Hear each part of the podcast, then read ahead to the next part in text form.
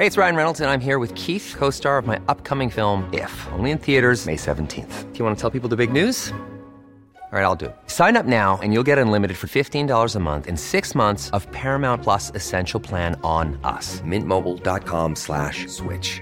Upfront payment of $45 equivalent to $15 per month. Unlimited over 40 gigabytes per month. Face lower speeds. Videos at 480p. Active Mint customers by 531.24 get six months of Paramount Plus Essential Plan. Auto renews after six months. Offer ends May 31st, 2024. Separate Paramount Plus registration required. Terms and conditions apply if rated PG. I'm Sandra, and I'm just the professional your small business was looking for. But you didn't hire me because you didn't use LinkedIn jobs. LinkedIn has professionals you can't find anywhere else, including those who aren't actively looking for a new job but might be open to the perfect role, like me. In a given month, over 70% of LinkedIn users don't visit other leading job sites. So if you're not looking on LinkedIn, you'll miss out on great candidates like Sandra. Start hiring professionals like a professional. Post your free job on linkedin.com/people today. There's never been a faster or easier way to start your weight loss journey than with PlushCare. PlushCare accepts most insurance plans and gives you online access to board-certified physicians who can prescribe FDA-approved weight loss medications like Wigovi and Zepbound for those who qualify. Take charge of your health and speak with a board-certified physician about a weight loss plan that's right for you. Get started today at plushcare.com slash weight loss. That's plushcare.com slash weight loss. plushcare.com slash weight loss. Farándula 021, un podcast de cultura pop con periodistas, psiquiatras y vestidas. Comenzamos. Sean bienvenidas y bienvenidos al episodio número 120 de Farándula 021. ¡Bravo! Aplauso. Número redondo. Ándale. Número para golosos, para golosas, damas y caballeros. Y está, como ya le escucharon, Pilar Bolívar. Un aplauso. Gracias, chicos. Yo estoy, ¿saben cómo estoy? ¿Cómo? Feliz de la vidurria. Eres la persona más trabajadora que conozco yo en este momento. En Pilar. este momento sí, Horacio, casi casi puedo decir que te estoy ganando. Es la primera No, vez ya en me mi ganaste, vida. ya me Porque ganaste. siempre tú llevas la delantera, No, eres incansable, imparable. Pero ahorita sí estoy, pero qué bárbara. O No, sea, no, no. Pero, no acá. a ver, no es reconocimiento a tu talento, manita. Perdón que te lo diga. Acuérdate que el talento es un cheque en blanco que se cobra tarde o temprano y tú lo estás cobrando como si fueran la tanda. Exactamente, así lo veo, ¿eh? de verdad. No. Y entonces nada más digo, dioses del Guadalquivir, dioses del Olimpo, denme salud Muy antes bien. que otra cosa. Y mana, no ves a caer en las drogas, ¿eh? No, Ay, no, no, no, no. Y- ¿Cómo crees? Si de por sí ya tienes un carácter horrible, imagínate drogada. Yo, Ay, no, no. Manigui, no, no. si contigo soy la persona más linda y preciosa Imagínate. del mundo, del mundo. Bueno, ya escucharon a Maniwis, bravo. Y mi querido Alejandro Brof Merengón, bravo. Gracias, aquí Mere, estamos. mere. Y bueno, tenemos una noticia. Yo estoy muy feliz porque el próximo sábado, 12 de agosto, este sábado, estrenamos un nuevo espacio en televisión a la una de la tarde en vivo. Se llama Extra 40 y estaremos Pilar Bolívar, Alejandro Broft y yo. Felices de hablar de lo más relevante de la semana en cuanto a cultura pop. Ya verán qué buenas discusiones se van a armar. Y la gente me pregunta, ¿y Superman y Maniwis? voy a hacer todo lo posible para que el programa se extienda y entremos todos, como le he hecho en muchas ocasiones. Farándula 40, cuando inició, éramos Mario Loría, Pilar Bolívar y yo, y después pudieron entrar Maniguis y Supermana, y el programa creció y brilló por más de 10 años. Bueno, pues ojalá y este, si usted le gusta y si usted nos ve, crecerá extra 40. Así que nos vemos a la una en vivo de 1 a 2 por ADN 40. ¿Verdad? ¿Están contentos? Muy Yo muy contenta, pero sí un poco nerviosóngora. ¿Por qué? ¿Por qué? Porque siempre una experiencia nueva, te enfrentas a nuevos retos. Sí voy a extrañar muchísimo, la verdad, también a Maniguis y a la Super, hasta, hasta Cuerpus, hasta Cuerpus, Oigan, no. imagínate. ¿Sabes por qué? Porque tenemos una dinámica que hemos logrado de familia.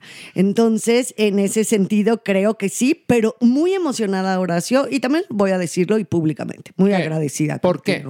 Muy agradecida contigo porque eres incansable, eres una persona que siempre estás apoyándonos a todos, que luchas porque estemos en tu equipo y eso es invaluable. Porque somos familia y trabajamos rete a gusto juntos. ¿Ustedes creen que si fuera un martirio trabajar con ustedes, yo procuraría tanto proyecto para todos.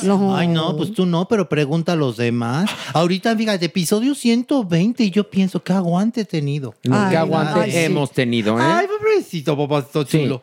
Para ti es un placer verme. No. Ay, yo no te estoy preguntando a ti, merengón. Hab- Hablo en voz de la colectividad. Se le volvieron a parar los pezones a Alejandro Broff con el no. No, no, no, no, no, no, Maniwis. No, no. Oye, se te están parando mucho Muy los seguido, pezones, muy ¿verdad? seguido. Y, y tú eres provocador de ello. Ay, claro. Ah, Ay, ya. La Bueno. gente ya quiere verte, ¿eh? quiere fotos de pezón parado. Pues ya, Oigan, pues que ya, por cierto, a el comentario que hice la semana pasada de que próximamente haremos este podcast en vivo, que será un live to tape, o sea, grabado en vivo, con público, digámoslo, para que se entienda. Bueno, pues todo el mundo se apuntó, entonces se va a realizar esto en breve. Déjenos nada más estrenar Extra 40. Recuerden, este sábado de 1 a 2 Sintonícenos, por favor. Es importante tener altos niveles de audiencia. ¿Para qué? Para que el programa crezca. Así que ponga ADN 40 los sábados y véanos, por favor, de 1 a 2 de la tarde.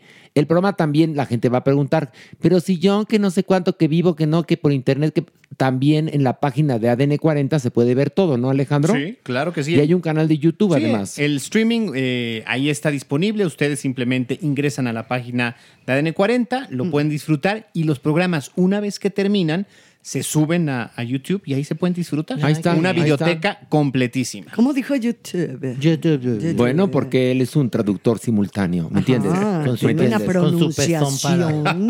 Y bueno, pues este programa promete, damas y caballeros. Tendremos a Gabriela Garza, una tanatóloga, que además, fíjense qué curioso, su abuela fue una de las víctimas de la mata viejitas. Vamos a hablar sobre las heridas que se generan a partir de la pérdida con ella y de otras cosas más, de cómo reconstruirnos.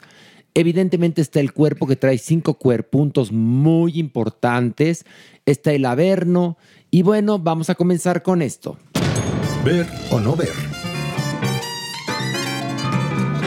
Y bueno, vamos a iniciar con eh, el documental Loving Highsmith que se encuentra en cines. Pilar, ¿de qué va?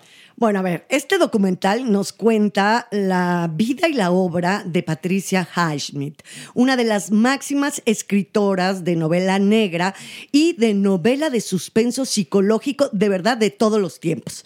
La directora de este documental toma como eje narrativo los diarios íntimos de esta escritora y nos adentra de una manera increíble en el excéntrico mundo de ella, de Patricia Highsmith, poniendo especial énfasis en su intimidad y develándonos el complejo carácter de ella, ¿no? De esta escritora a partir de la tortuosa relación de amor-odio que tuvo con su madre. Y también se centra en la preferencia sexual que Patricia Highsmith tuvo desde muy jovencita. Ahora sí que desde que nació, pues Sí, era gay. sí, sí, sí. Exactamente. Uno nace así, damas y caballeros, ¿eh? Así les aviso, uno nace. Imagínate una mujer gay en ese entonces, Hombre. lo difícil que la tenía, verdaderamente. Pero bueno, este Manigus, ¿qué te pareció? Ay, me encantó, Manny. Me encantó. Primero, me, me gusta este tipo de, de- de biografías, de documentales biográficos que te cuentan la historia completita. De principio a fin, Maniwis. Porque ya ves que de pronto hacen documentales biográficos o docuseries de que, "Pero espérate, todavía no termina su historia, si sigue vivo, ¿no? Exactamente. Exacto. No, esta- Totalmente. Esta, me encantó por eso, porque te cuentan esta historia de esta mujer en verdad tan especial, cómo defendió a través de su, de su obra su identidad. Eso me encantó, Maniwis. Cómo descubres también esta, esta mujer tan tan misteriosa, Enigmática. tan enigmática, cómo ella misma se construye su propio mundo y se aleja de- del mundo restante, porque a ella le molestaba la gente, así tal cual. Y sabes qué me gustó? Que la sentí tan auténtica. Porque hay muchos que dicen, ay, es que yo quiero, yo soy escritor y entonces yo necesito. lo-". No, se ven falsos. Esta así era, se notaba, se respiraba que era así, auténtica. Entonces me encantó. Que además esta mujer, Patricia Highsmith, eh, fue una gran escritora. Ella escribió Carol, ¿se acuerdan de esa película? Con Blanchett, la vimos hace exactamente, poco. que es un poco su pues parte de su biografía. Sí, sí. Extraños en un tren que filmó Hitchcock y por supuesto eh, The Talented Mr. Ripley, que fue un personaje que ella replicó en varias de sus novelas. La película con Matt Damon, ahí la pueden ver, y con justamente con Kate Blanchett también, el talentoso señor Ripley. También la interpretó, fíjate, Alain Delon. O sea, hay muchos, muchos grandes actores que han hecho, hicieron ese personaje. Ujú. Merengón, ¿qué te pareció? Evidentemente, comparto con ustedes, me gusta, me gusta mucho. Creo que eh, nos ayuda a dimensionar a una mujer muy importante en la literatura transgresora, de alguna u otra manera, cómo ella desafía lo que pasaba en aquellos años, ¿no? De alguna u otra manera, las y los escritores que se atrevían a hurgar en los temas LGBT, pues siempre estaban como con este desenlace fatal, ¿no? La culpa, eh, la desgracia, la tragedia. Ella le da al colectivo historias con un final feliz. De alguna u otra manera, eso es muy importante en la construcción de la identidad. Ella se convierte, de hecho, en un, en un ícono queer, lo entendemos. Me gusta que está narrada de manera fantástica, no es una especie de historia de amor o de admiración y de respeto. Lo que sí, si bien sí se tocan estos claroscuros de la figura, creo que hace falta un poco hurgar más en esto que era ella y que es muy importante en su carrera, una mujer antisemita, una mujer muy racista, profundamente racista, que de alguna u otra manera no se toca eh, a profundidad y creo que le falta para hacer un documental intenso, profundo y bien logrado. Pero también es que se va, eso le sucede ya cuando es bastante más adulta, cuando empieza todo su rollo, empieza a enloquecer un poco. O sea, ella, acuérdense, era alcohólica, lo mencionan evidentemente, sí. muy trastornada por, desde pequeña con esta vida muy complicada, ¿no? La relación de amor-odio con la madre. O sea, sí, sí, estoy de acuerdo contigo, Ale, que se podría haber ahondado un poco más en eso. Pero para mí el documental, yo soy fan de esta escritora desde muy jovencita. Yo leía y leía y me compraba todas las novelas que encontraba de ella. Y creo que eh, sí, que el documental es una carta de amor. Aparte, de, la directora lo sientes en cada toma, en la edición, en la forma como está narrado, tomando, ya lo dije, como eje central los propios diarios íntimos. Incluso las personas que hablan que todavía están vivas, ¿no? Cuando se hizo este documental, como hablan incluso de Patricia Highsmith creo que es hermosísimo. Yo me identifiqué en muchísimas cosas, recordé muchas cosas de cuando yo era la más fan de esta escritora. Toda su relación con los gatos, le encanta estar sola, pero es tortuosa, pero es agresiva, pero es contestataria. Entonces sí creo que este tipo de mujeres, claro, por supuesto, gracias a ellas, hoy por hoy, los temas de la mujer que están sobre la mesa, sí, sabemos que todavía hay mucha problemática, pero sí, son mujeres que abrieron ah, ahora sí, Sí. que con pico, con pico la piedra para que hoy las mujeres, también obviamente las comunidades LGBT y demás, las mujeres lesbianas tengan otra forma de abordar su vida. Bueno, imagínense que tal era la represión que ella dudaba en usar o no pantalones. Imagínense cómo era la represión que ella no pudo firmar con su nombre la novela Carol. Que tenía que ir escondidas a los bares de ambiente como los que conocían en ese entonces. Sí, por supuesto, esta faceta negativa de ella no está tocada porque es una carta de amor. La película se te va como agua. Está, está eh, toda fi- filmada como en un azul, ¿no? Ujú, como un subtono azuloso, como, sí. como un azul blanco y negro.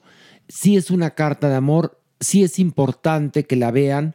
Está en los cines.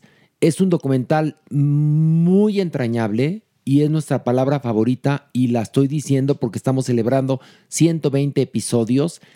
Véanla porque creo que les va a dejar mucho. Sí, tienes razón, Alejandro, en lo que dices.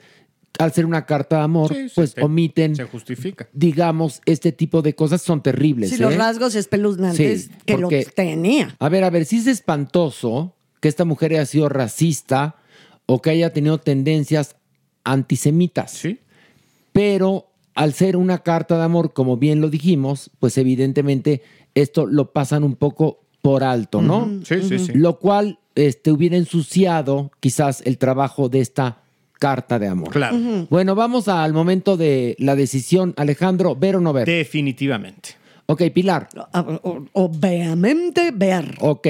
Maniwis. Clararira que sí, ver. Y yo también digo ver. Y bueno, damas y caballeros, vamos a hablar ahora de una serie que se encuentra en Paramount Plus. Que bueno, el título es Operación Especial Lioness. Este, Alejandro, ¿de qué va? Pues justamente de esto, de la operación Lioness que existe o que existió, eh, aquí la ubican en Siria, es una estrategia de la CIA en donde se reclutan mujeres para eh, meterse, para infiltrarse en la vida cotidiana. Aquí lo que se busca es... eh, adentrarse a la hija de un terrorista y lo hacen a partir de una mujer que reclutan de manera un poco incidental, una supermujer cruz, y a partir de esto pues se desarrolla toda la historia. Bueno, el reparto es Zoe Saldana, o Saldaña, como le quieran decir. Está Nicole Kidman. Y esta actriz, que creo que sobre la que recae la acción, La Isla de Oliveira, que es una actriz brasileña nacida en Canadá, que es esta mujer a la que entrenan para que se haga pasar por una chica normal, que se hace amiga de la hija de este terrorista y así poder matar a su padre. Este, Pilar, ¿qué te pareció? A mí me pareció muy, muy interesante. Sí te atrapa, definitivamente, desde el principio. Un pelín, al principio me sentí patadita en el fundillo, porque un poquito patriota. O sea, todo este rollo de, de Joe, que es la cabeza de esta organización de, que va a reclutar a esta mujer, un poquito sentí que se les pasaba el nacionalismo norteamericano. Pero a los tres minutos volvió a reconfigurarse la historia, me ganó. Entonces, eso mm, es bastante valiente de parte. Bueno, no podía no serlo, porque están hablando, pues sí, a partir de todo este rollo del honor, de todo el rollo militar, de cómo los marines y cómo estas organizaciones dejan su vida por el amor a la patria. A ver, a mí me pasó algo similar, no con lo patriótico, o sea, sí lo sentí también, sino con este, pues bueno, mecanismo de eh, ingreso a la, a la CIA en tres Mm. minutos, ¿no? De la violencia de género, esta mujer es descubierta, 321, ya está en la operación. Evidentemente no es creíble, pero a los tres minutos el propio thriller te atrapa y lo, lo permites, lo pasas por alto y de verdad disfrutas la historia a cabalidad. Miren, les voy a platicar una cosa. Este, yo ya estoy esperando el quinto capítulo. Se me están quemando las habas. Yo estoy picadísimo con la serie. Porque, claro, los tres primeros minutos es así. Pero después, las, las, los hilos dramáticos. Por un lado está esta operación para que esta Infiltrar. niña se haga amiga de la, de la hija del terrorista, pero por otro lado está la vida de Zoe Saldaña, que es este, la mujer que lleva, digamos, esta unidad especial con su marido que es oncólogo, eh, la problemática con los hijos, pero por otro lado está un asunto de un narcotraficante que tiene que intervenir parte de la organización de esta mujer, pero los conflictos con el gobierno, con el FBI. Y entonces empiezan los personajes a, a- a mover los hilos, empiezan las cosas a ocurrir. Y la verdad es que me tiene picadísimo porque, porque en verdad nunca te esperas lo que va a suceder. No es predecible. Lo único que es espeluznante es la cara de Nicole Kidman que parece Avatar. Porque sí es increíble ver a Zoe Saldana sin una gota de maquillaje a sus 45 años con arrugas, guapísima. Guapísima. Qué gran actriz que más es productora ejecutiva Sí. de la serie. Y ves a Nicole Kidman, que también es productora ejecutiva de la serie, que seguramente le dijo al de los efectos especiales, a mí digitalízame para que se me vea la piel bien lisita. y entonces parece, pues, Avatar. No, lo, lo único que no es creíble de la serie es la cara de Nicole Kidman. Fuera de eso, amo la serie, Maniwis. Me gustó muchísimo. Bien lo dijeron, Maniguis. Te atrapa desde el primer momento. Esta mujer, la isla de Oliveira.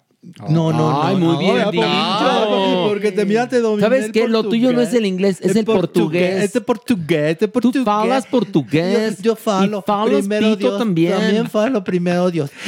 No, no, no, no. Falas, falo. Independientemente que es una mujer hermosísima, qué buena actriz. Qué buena actriz, ¿eh? No, qué va- Bueno, todas, todas. La verdad es que. No, Nicole Kidman, no, perdón. Eh, pero casi ni sale. Casi ni sale. Así Pero casi me ni sale, pero y bien lo dices ahora sí tú. Eso nos están entregando un episodio cada semana y este es un problemón, Maniguis, Sí. cuando recomendamos este tipo de cosas. No, yo estoy porque nosotros que tenemos que ver muchas cosas, luego no quieres ver las nuevas porque quieres seguir viendo la que te gustó, como es el caso de esta, Y mira, de y pa- Lion. pasan cosas inverosímiles, como por ejemplo, tengo que estar en Nueva York en un minuto y estoy en Nueva York en un minuto, ¿no? Y cómo solucionan y todo, pero todo, todo, todo esto está, tan bien planteado.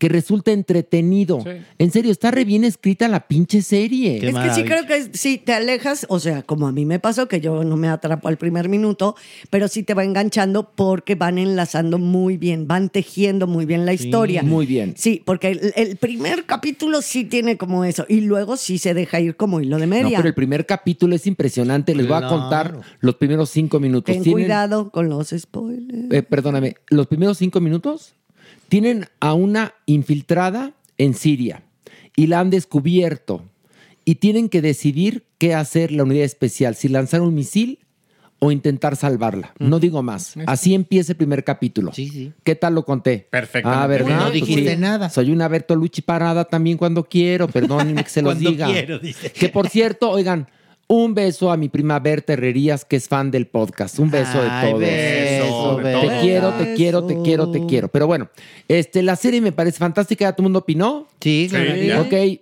¿Ver o no ver, Pilar? Sí, sí, ver. A pesar de tu mamonería del principio, Es que no es mamonería, es un exceso de patriotismo gringo y Pero eso es- a mí siempre me da una patada en los pero huevos espérame, que no tengo. es tres minutos y es la visión de ellos. Pues por eso mismo. Ok, entonces- Pero soy un ser sensible frente Entonces- a un producto que estoy mirando.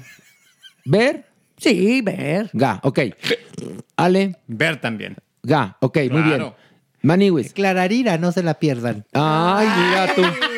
¡Qué listillo! Oye, pues pito, no pito, pito. Y yo digo ver, sí, totalmente. Es una Bertolucci parada la serie, damas y caballeros. Es, yo estoy picadísimo. está bueno, está bueno. Yo ya me piqué con la serie, te lo juro. Ya me piqué. bueno, pues, Estoy esperando el siguiente está feliz episodio. porque con algo se tenía que picar el señor. Oh, bueno, mejor con eso que con agujas. Ay, no, no, no, no. Y no quiero amantes ahorita. Pues no, porque tu columnita todavía está en recuperación. Ya te dije que. No, sí, to- todavía no estoy para dar el. No, no pero no, paradito, paradito. No, no, tendría que estar yo acostado, acostado y recibiendo el brinco. Nada más. No, no, no, en el brinco no, no. movimientos bruscos. no. Mejor nada más pícate con la serie, mi amor. O sea, creo que es lo mejor. Sigue viendo La tele. mejor decisión. Sigue viendo la tele. Tienen toda la razón. Bueno, vamos a hablar ahora de intoxicación, la cruda verdad de nuestra comida de Netflix. Pilar, ¿de qué va? Bueno, pues este documental nos muestra el horror, el terror, el asco, así a tope de las malas prácticas de higiene, de los controles inadecuados y obviamente el afán de lucro que envuelve al suministro de alimentos, especialmente obvio en Estados Unidos. Y nos muestra detalladamente cómo los cárnicos, o sea, toda la sección de carnes y verduras, están infectados de diferentes agentes patógenos como el E. coli y la salmonela. Y cómo no nada más en, en los criaderos o a la hora de la producción y el empaque, sino a la hora que están ya envueltos y en los anaqueles de los supermercados. Dioses del Guadalquivir. Ya no digas más. Ay. Merengón, ¿qué te pareció? Pues delirante, preocupante, de verdad hay momentos en los que uno dice, híjole, me quiero volver vegetariano, ¿no? En No, el momento. siquiera. no, No, espérense, por eso. En el momento en el que empiezan a pasar estos pollos, cuando, cuando nacen y los limpian, no. es una imagen atroz, pero dices, bueno, pues vegetariano. Ah, no, pues también el problema son las lechugas, las, los apios y demás. Entonces dices, ¿qué es esto? Y sobre todo, la corrupción que hay en la industria en Estados Unidos, como por ejemplo, entre una industria y otra se echan la culpa, se responsabilizan los ganaderos de los agricultores, los eh, eh, organismos supuestamente de control dicen, no, pues no depende de nosotros y nadie se hace responsable. Y evidentemente lo que dicen, esto significa muertes, como por ejemplo a partir de una hamburguesa que se come un niño, hay un mare magnum de enfermedad, de dolor, de muerte, a partir Pues es que inclusive de la convivencia en la escuela. Ay, sí. Es Mira, yo veía el documental y pensaba yo, si los gringos que dicen que son primer mundo y que se la pasan cantándole a- al mundo, que ellos este, ofrecen comida nutritiva, sana y segura. Y yo pensaba en nuestro país. Ay, sí, claro. Porque además ahí, eh, en- a través del documental, te hablan de la corrupción que hay, por supuesto, entre fabricantes, este, ganaderos, los de los supermercados, ¿no? Y el gobierno. Sí, sí. Imagínate en nuestro país, donde tenemos problemas gravísimos, lo que nos comemos. O sea, el Pilar me habló y me dijo, oye, después de ver este documental, yo no voy a comer ni cacahuates. Le dije, no, ni yo. Maniguis. Es que eso te provoca, Maniguis. Es un documental de terror. Yo hasta lloré. ¿Por Ma- qué? ma- pues por eso, Maniguis. Mira, yo lo estaba Mira, viendo. no llores porque el camote no lo tocan. Porque es un tubérculo. tubérculo. Es un tubérculo que seguramente está infectado con una pinche lombriz que se le Oye, metió o algo. espérate. No, no, no. Es que de veras no te dan ni opciones, No. Maniguis. Yo, mira. No, porque arrancan, arrancan con el pollo, ¿no? No, o con, Con la, la carne, lechuga. con la No, lechuga. con la pero carne, con la hamburguesa. to- Todo empieza por, fíjense, vean que, sí, qué interesante, perdón que te interrumpa, No, no, Maniguis. no. Una persona se enferma de E. coli por una hamburguesa de Jack in the Box. Exactamente. ¿Ok? Y a partir de ahí empieza a caer esto como un eh, castillo de naipes. Sí. Empiezan después que en la lechuga, después el pollo, los cacahuates. Es decir, Ay, no, no. Y, y al final del documental dices, pues, ¿qué como aire? aire? Perdón, Maniguis, Es que vas. eso voy, man. Pues muy el Jack in the Box y tal. Y yo que, yo que me paro a veces a comer en la hamburguesa de ahí del puesto de, de al carbón. Ya No, sabes. pues, o sea, Ay, sí ¿a dónde está- vamos a parar? ¿a- a dónde vamos a parar, como diría el Buki? Yo lo estaba, yo lo estaba viendo y me acordé que había desayunado huevo. Hasta el estómago me dolió, ahora sí tú. Porque yo ya juraba que tenía como que, que, que, que el, el E. coli y el B, B. coli y el D. coli. No, no, no, ya de todo. No, no, está bien fuerte ese documental. Pero es de está terror. bueno. Pero No, te habla de la corrupción espeluznante merengón, ¿sí o Sí, no? sí, definitivamente. Creo que ahí también, pues es un punto para reflexionar en torno a estos modelos que tenemos nosotros en países del tercer mundo que vemos, por ejemplo, supuestamente funcionar de manera perfecta a Estados Unidos, a algunos países europeos, y no, bueno, ni siquiera hay un organismo regulador de la calidad en Estados Unidos para los alimentos. Sí, está la FDA que dice, no, no, pues yo reviso el 80% de los, de los productos que se van a la boca. ¿Cómo? A ver, con una revisión de cinco pollos A ver, mes. pero O sea, hay ¿qué otra es cosa eso? que es terrible, chicos, que pasa también en el documental, que sí está aceptado un cier- una cierta cantidad de, Sí. de, este, salmonela en la carne, ya saben, Sí, o sí, sea, en el pollo. En el pollo, y sí. que los que cocinamos ese pollo tenemos, eh, en Estados Unidos, tienen la responsabilidad de cocinarlo a tantos grados centígrados para que se muera el E. Coli o la salmonela. Sí, sí. Igual cuando pidan carne, Pero si está usted es permitido carnívoro, tra- que traiga ah, no, sí, salmeno- porque, salmonela. ¿Sabes por qué? Porque hay lagunas de la ley. Exactamente. Lagunas de la ley que les, les convienen a estos por la corrupción. A ver, la corrupción en México se quejan mucho. Somos caperucita roja junto a la corrupción del primer mundo, damas y caballeros. Y ahí para la gente que come carne, el, el- el- el que además el que lleva todo este documental, que es un abogado defensor justamente de los derechos de las personas por comer sano, dice, no la pidas well done, pídela a, ci- a cierta cantidad de grados para que la carne esté bien cocida. Pero, por ejemplo, con la lechuga romana, por ejemplo, aquí en México tenemos muchas enfermedades producto de qué? Las verduras Sí. las riegan con las aguas negras. Sí. Lo mismo pasa en Estados Unidos. Y ahí te explican que con el, en el caso de la lechuga romana, casi que es imposible Limpiarla. limpiarla, Claro, imposible. del E. coli. Y la gran mentira son todos estos empaquetados de que dice listo para llevárselo a la boca, abrir, echarle un poquito de aceite de oliva y cómaselo. vámonos. No, dicen que eso es peor, ¿no? Sí, son los peores. Porque vienen de lechugas de son unas mezclas que pueden venir de muchos lugares y traer triple generación. bueno. Sí, sí, sí. Y yo la verdad es que dije, a ver, ¿y lo orgánico nos podrá salvar? ¿Quién podrá salvarnos? ¿Lo orgánico? Pues no, no. no, No, tampoco. Peor tantito. Ni lo orgánico ni lo inorgánico. O No, sea, ya ni lo inorgánico. es más, creo que es más sano comer inorgánico que orgánico. Sí, pues sí, la verdad sí. Sí, es más pues sí. sano. Tiene Pues más. Justamente lo explicaban en el pollo, ¿no? Esta compañía que decidió no eh, darles antibióticos a los, a los animales, a los pollos, y salió peor, porque justamente no había forma de control. Y entonces ellos hacían limpieza y demás, y pues los mecanismos no funcionaron. Ahora, hay una cosa, si usted ama a los animales, no vea este Ay, no, documental. ¿eh? sufre también. Qué manera tan espeluznante de tratar pollos, a los todos. pollos, en verdad.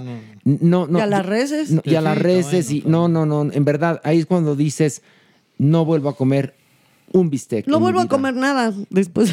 No, porque pues cacahuates sí, y verduras sí. No, porque igual el cacahuate japonés ya, los- también está infectado. No, espérate, no, ahí, ahí te habla de la, del problema con la, la, este, la crema de cacahuate. Y que además era un proveedor para prácticamente todos. Todos. A ver, era un proveedor para las galletas, las, este, las barras y demás. Y por ejemplo, también con el pollo, tú dices, ay, voy al súper y voy a revisar a los a las diferentes marcas. Pues Es resulta que de las misma, 15 sí. vienen de dos únicos productores de pollo. Entonces, pues, Exactamente. el resultado es el mismo. Bueno, vamos a nuestra votación. Pilar, ¿ver o no ver? Sí, sí, con, cuidado porque se van a aterrar, pero sí ver. Ok, merengón, Sí, también ver. maniwis, Sí, coma aire. comaire. Pues sí, bueno, ¿ya pues sí, más? sí, comaire, sí, Sí, co- sí, comadre. Sí, coma Ah, aire. yo dije, no me digas comadre.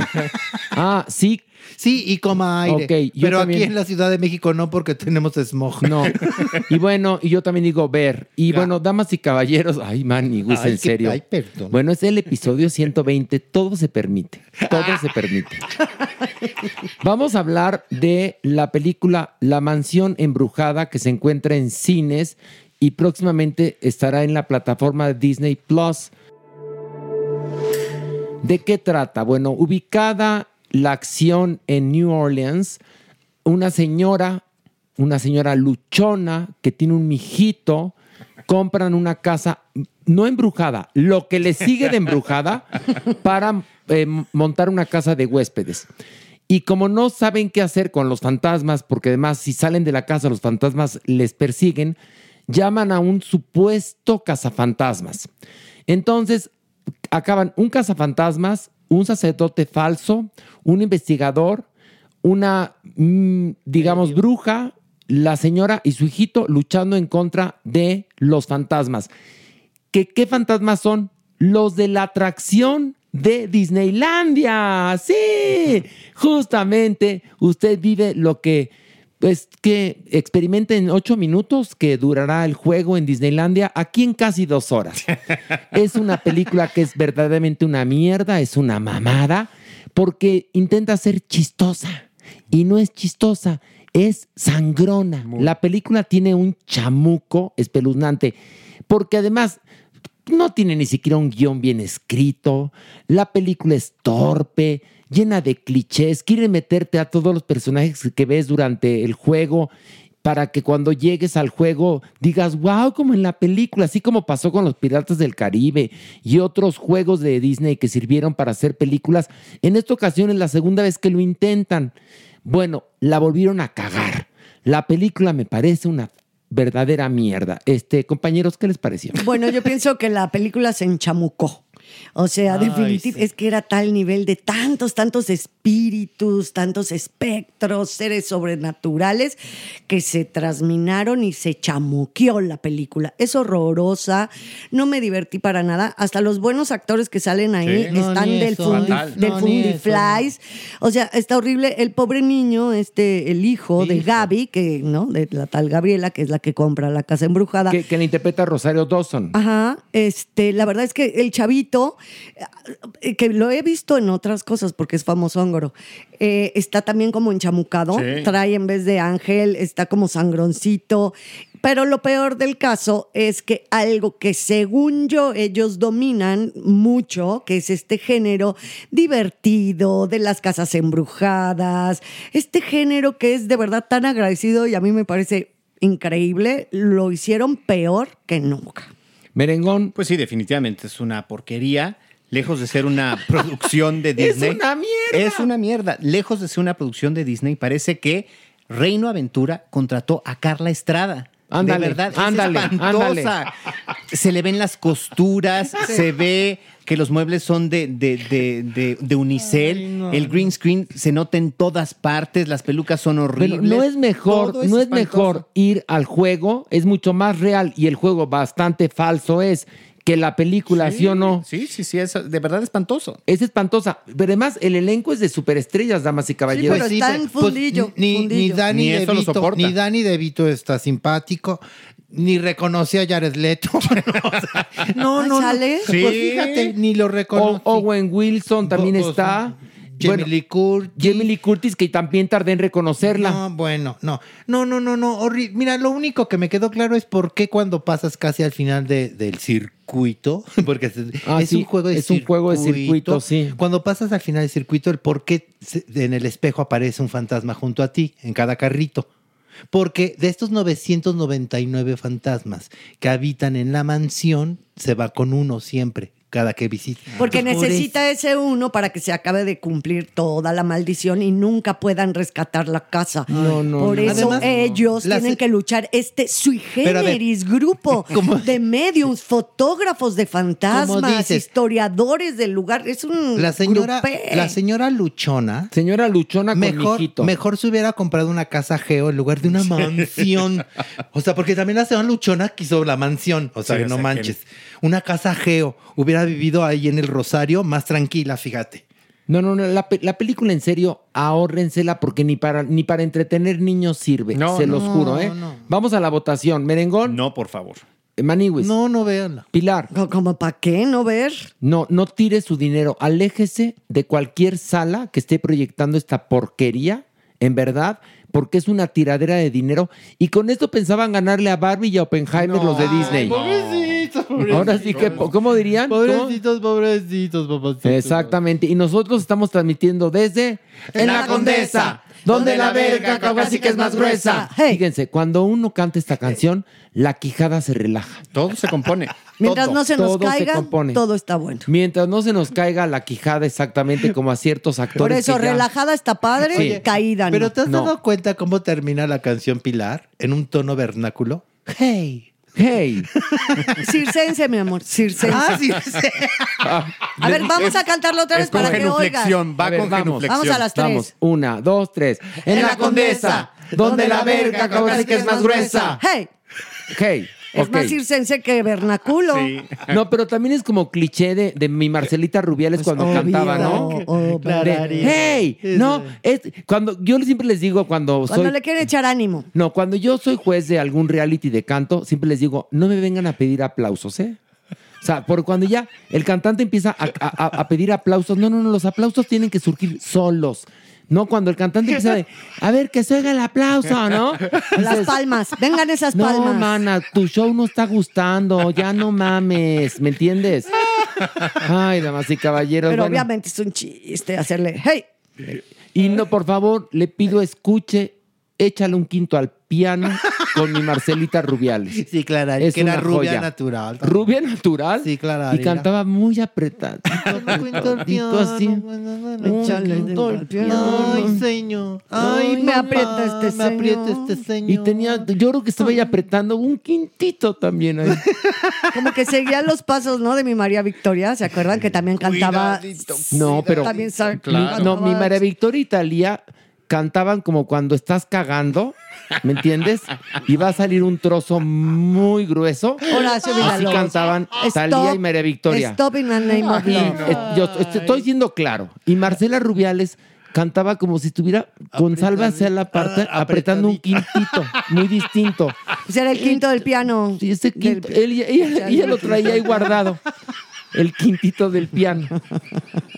Bueno, si usted estaba comiendo, discúlpeme, por favor. Besototes a Marcela Rubial. Becho todo de Marcela Donde Rubiales. quiera que esté, literalmente. Donde no quiera que esté, no en el rancho de Pipi Aguilar, porque es su media hermana. Su media Claro, de hermana, Pipi. De Pipi, claro. Y Pipi está muy triunfador y sus mijitos más. Más. Sobre todo mi Ángela Aguilar, que qué talento qué- tiene qué- esa mujer. qué ¿eh? bonito canta. Ahora sí que hace honor a su nombre. Es A ver. Angelada, mi Ángela ¿Se Aguilar. acuerdan cuando analizamos el primer disco? Que todos dijimos, esta, y no era muy bueno ese disco, era un- la selección de temas era bastante piñacata, pero que dijimos, independientemente de cualquier cosa, esta chiquita, ¿cómo se ve que el talento? Cuando hay talento, sí, sí. Ahí mira, ahorita estoy haciendo los exámenes de admisión para la ENAT, ¿no? De las nueva- la nueva generación, y me dicen, no, pues este, hagan el monólogo, no, pues les tienes que hacer ahora el diálogo, no, pues y yo digo, con, de verdad que con cinco minutos de tener una plática con alguien y demás, sabes, sabes. sabes si hay ese talento, ¿por qué? Porque es algo que se trae, ¿no? Es algo que puede que no lo hagan bien, porque evidentemente hay momentos en que puede que no les salga bien el monólogo o el diálogo, pero es esa chispa que tienen las personas y mi Ángela Aguilar indudablemente es una Yogis. Mira, les voy a contar una anécdota. Yo fui a ver la comedia musical Sunset Boulevard con Manola Saavedra, a quien saben que yo adoré y que acabó de formar mi ética profesional. Y me acuerdo cuando entra Glenn Close al escenario haciendo a Norma Desmond, me dice Manola Saavedra, eso es una actriz. Wow. No había hablado, ¿eh? Ajá. Había, entró al escenario y me dijo Manola Saavedra, eso es una actriz. Pues clarín. Y pues sí. No digo más. Vamos a una pausa. Continuamos con mucho más aquí en Parándula 021.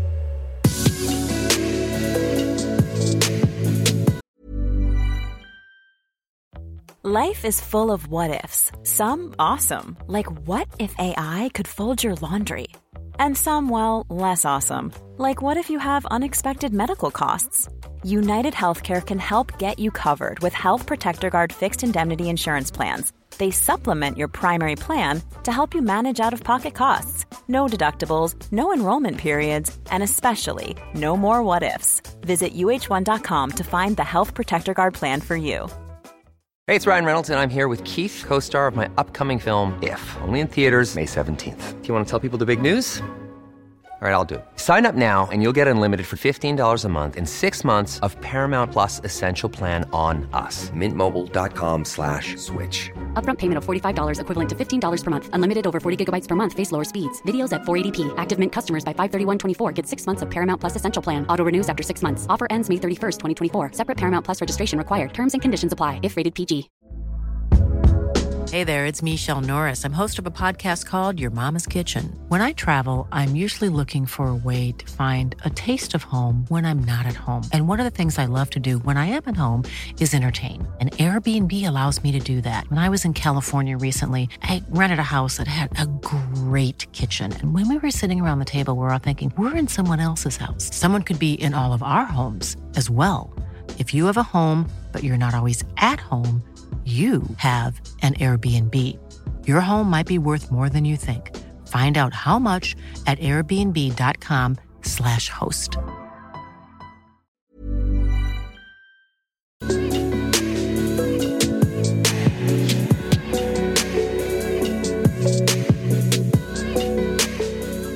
Y bueno, ya estamos de regreso aquí en Farándula 021. Y bueno, en la mesa está Pilar Bolívar, está Jeremy Cruz, el cuerpo, este, está Maniwis y tenemos una súper invitada que es la tanatóloga Gabriela Garza, que vamos a hacer un aplauso primero que nada, bravo. Muchas gracias, un placer estar aquí acompañándoles. Que justamente la invitación surgió, estamos platicando por teléfono y me cuenta que estaba muy impresionada porque había visto el tráiler de La Dama del Silencio, la historia de la Mata Viejitas, y me cuenta que su abuela fue víctima de la Mata Viejitas y a partir de ahí eh, empezamos a hablar de cosas muy interesantes. Bueno, empezó ella a decirme cosas muy interesantes que creo que es importante retomar aquí en este podcast para toda la gente que tarde o temprano nos va a tocar o hemos vivido duelos. Eh, bienvenida. Muchas gracias, muchas gracias, mucho gusto estar aquí. Y pues la verdad es que vivimos arrastrando duelos y, y no nos damos cuenta y de pronto pasan este tipo de, de actos, ¿no? Que ahora sí, la, la frase espantosa de recordar es vivir. Exactamente. Entonces, eh, volver a ver todo esto, eh, yo entiendo desde un lugar muy, muy claro que es un trabajo muy bien hecho. La verdad. Eh, me encantan estas tomas de la ciudad, me encantan muchas cosas. La denuncia, ¿no? También. Sí, eh, la denuncia. Me encanta que aparezca este hombre, José Joel, y, y que la verdad creo que es a quien deberíamos tener en la, en la mente como, como la gran hazaña, yo le hubiera puesto el, el, título Lo que hizo José Joel, ¿no? O sea, porque fue el único que realmente tuvo el momento y el instante y el criterio de aventarse a seguirla porque se le presentó y lo tomó el momento. Exactamente, que, que para la gente que no sepa o, quién, o que no sabe quién es este señor, es el, el, el que atrapa a la mataviejitas después de que ella mata a su, a su abuela digámoslo, ¿no? Es el héroe sin capa, ¿no? Claro, este, que fue, fue la última persona que, uh -huh. que falleció. Mi abuela no es, no es la última. Este, pero eh, sí, sí, yo me voy en el tiempo atrás, que además esto pasó hace 20 años. Entonces, de verdad, ya mi familia lo tenía encarpetado. Eh, y, y, ha sido muy, muy difícil y muy, muy fuerte porque pues de pronto sale la cloaca y sale toda la pus y sale una cantidad de sentimientos inesperados. Eh, porque es como tirar la piedra al agua y se hacen unas ondas que no sabes hacia, hasta dónde van a llegar. Entonces, yo he estado muy en, en pensamiento y en rezo, lo digo, eh, por todas estas cuarenta y tantas familias que ahora ya tenemos hijos, ya hay nietos, y qué, qué pasa en la psique de todas estas personas nuevas que ven que son parte de algo tan, tan terrorífico, ¿no? Y que hasta dónde se, se explora qué pasó, porque eh, qué pasó en cada uno de estos que lo vivieron y en los que lo están empezando a vivir y que se acaban de enterar, porque pareciera que nada más eh, padeció quien fue asesinada, pero ahí hay unos círculos de familias gigantescos, de vecinos. Yo siempre pienso en la vecina. La vecina vivía en la parte de abajo de, del conjunto de casas de mi abuela. Entonces llegó eh, Juana Barraza y le dijo, oiga, disculpe, pero ¿dónde es donde vive esta señora sola? Y dijo, ah, sí, claro, doña Margarita, aquí, aquí toque y le va a lanzar la llave. Entonces, híjole, yo siempre, una mujer que se me quedó muy, muy en el pensamiento fue lo que habría sentido la vecina de que haber no supo, abierto ¿no? la puerta Claro, un poco, ¿no? Porque, Culpable. porque no, no sabes, ¿no? Tú no, sabes y yo hubiera abierto, yo le hubiera dicho también. Yo también, ¿no? Claro, Información a una persona hecho. que más llega vestida de enfermera, es una, una señora mayor que vive arriba, pues piensas, este, a lo mejor la necesita. Ella cual- la cual- llamó. Ella la llamó y te conviertes, pues, en cómplice sin querer queriendo, ¿no? Imagínate ese- esa problemática de esa mujer si, si fue trabajada y pudo estar, ella seguramente ha de haber muerto hace muchísimo porque una señora muy grande, pero cómo se enredan estos hilos y no se atienden. Entonces se hacen unos duelos de dolor y estamos hechos unos nudos espantosos. Yo me acuerdo cuando justo pasó, a la semana, eh, o, o muy, muy pegado al evento, se estrenó Monster con Charlize Theron. Claro. Y sí, para sí, mí sí. eso fue totalmente un regalo catártico, porque dije, claro, o sea, aquí hay un trasfondo que yo no comprendo, que yo no alcanzo a ver, y yo no voy a poner mi mente en buscar venganza, ni en explorar, ni, ni ir más hondo. O sea, mi abuela no va a regresar, esto ya sucedió, pero claro, era un tiempo donde no se sabía si era ella y, quién era. O sea, todavía no la atrapaban cuando, no, no. cuando vas a ver Monster. No, para nada. Entonces yo me acuerdo que yo viajaba a México y yo veía las caras de la gente aquí de la ciudad y yo, sin miedo, pero sí desde una observante muy clara, decía, pues es que podría ser él o ella o él, ¿no? Porque se empezaba a bosquejar. Sí, por Que supuesto. Esta parte es impresionante, que olvidé el, el nombre, lo siento, de esta investigadora que tiene en su recámara los retratos. criminóloga. hablados. La criminóloga, gracias por la corrección. Wow, ¿no? O sea, eh, yo admiro esas pasiones, pero qué fuerte, ¿no? Vivir con toda esta Que logra, imagen. que logra hacer este busto, ¿no? ¿Qué tal? Al refri, ¿no? Y que los niños lo abrían y veían ahí. En plastilina, En pero lugar que era de- la cara, que era Sí. lo, lo que más se pareció a, a esta asesina, Y ¿no? es, es increíble cómo ella pone esta, esta base roja y se encuentran al final, la última escena cuando la capturan, es, es Con su, el su saco abrigo rojo, rojo. ¿no? Qué, qué curioso. Hay, muchas cosas que yo me puedo dar cuenta de todo este valor de la investigación, por supuesto, pero sí hay, hay dos momentos que yo digo, Dios mío, ¿cómo le vamos a hacer para que nuestro nivel de conciencia pueda subir si seguimos perpetuando estas escenas tan violentas como estas fotos donde están los ahorcamientos. Híjole, a mí me parecen un poco mucho. Y luego esta clase, la clase de, de bueno, ¿y cómo se hacía, no? Que, que es un video anterior de hace muchísimo, por supuesto. Pero mostrar eso, no sabemos en la mente de quiénes va a pasar. Yo me acuerdo el día que fui a ver El Nuevo Orden, esta película que, díganme por favor el director, Michel Franco. ¿es él, Michel no? Franco, sí. Eh, híjole, eh, mi enojo mayor de esa película fue que atrás yo tenía un niño de 8 años y uno de 10. Y entonces, ¿Y lo- qué hacen ahí? es- imagínate, en una película de ese nivel de violencia, ¿no? Sí, sí, sí. Entonces, Además, malísima la pinche película. lo Terrible. No, no, por supuesto. Malísima. Pero lo que te quiero decir es todo esto que estamos tragando y que no digerimos y que también este documental lo van a ver niños porque no tenemos el menor control de todo lo que se puede ver y que todo esto nos quedan, más allá que duelos, nos quedan como chetos plásticos pegados en la digestión y que perdemos una cantidad de sensibilidad espantosa. Entonces, estas escenas tan cruentas nos pasan a diario en miles de cosas, ¿no? Ok, pero esas escenas cruentas están en la mayoría de las series y Ah. películas que vemos. Es muy interesante la reflexión porque cuando platiqué con, con Gabriela, me decía, yo el duelo lo decidí llevar en amor, ¿no? Pero también es muy interesante que a una víctima colateral de esta multi-asesina, al momento que viene este documental, que lo que es, y, y que más tuvimos aquí a María José Cuevas y le dijimos la verdad, que es estupendo, es una crítica al sistema penal mexicano.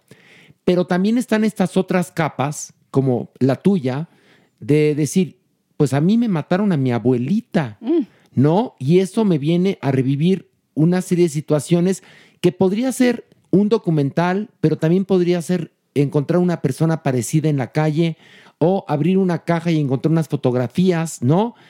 Ese duelo puede regresar de muchas maneras, ¿no? Pues sí y no, pero aquí, aquí lo fuerte es que ya pasó tanto tiempo por supuesto es una parte de la historia de México, no hay, no hay manera de ocultarla, ¿no? Sí, claro. Menos mal que no aparecen los libros de texto, por favor, porque nada más eso falta. No, los libros de texto es otro pero, tema, eh, sí. pero sin embargo, también ahí se plantea la violencia como, como una vía, ¿no? Entonces, estamos permeados de todo esto y fíjense, les cuento a dónde me ha llevado la vida para tener un panorama que yo agradezco mucho y es parte de que inclusive lo nombro, le lo agradezco a mi abuela, mi inteligencia cultural por, por todas las facetas de muchas cosas que ella me mostró. Eh, me ha tocado dar clases de sensibilización a judiciales. Y para mí ha sido una gran sorpresa darle la oportunidad a gente que tenemos cosificada como los malos, que son los que persiguen a los buenos, y, y no, también son los buenos que están buscando que todos seamos buenos. O sea, es una mezcla de todo lo que hemos cosificado y todos estamos buscando afecto.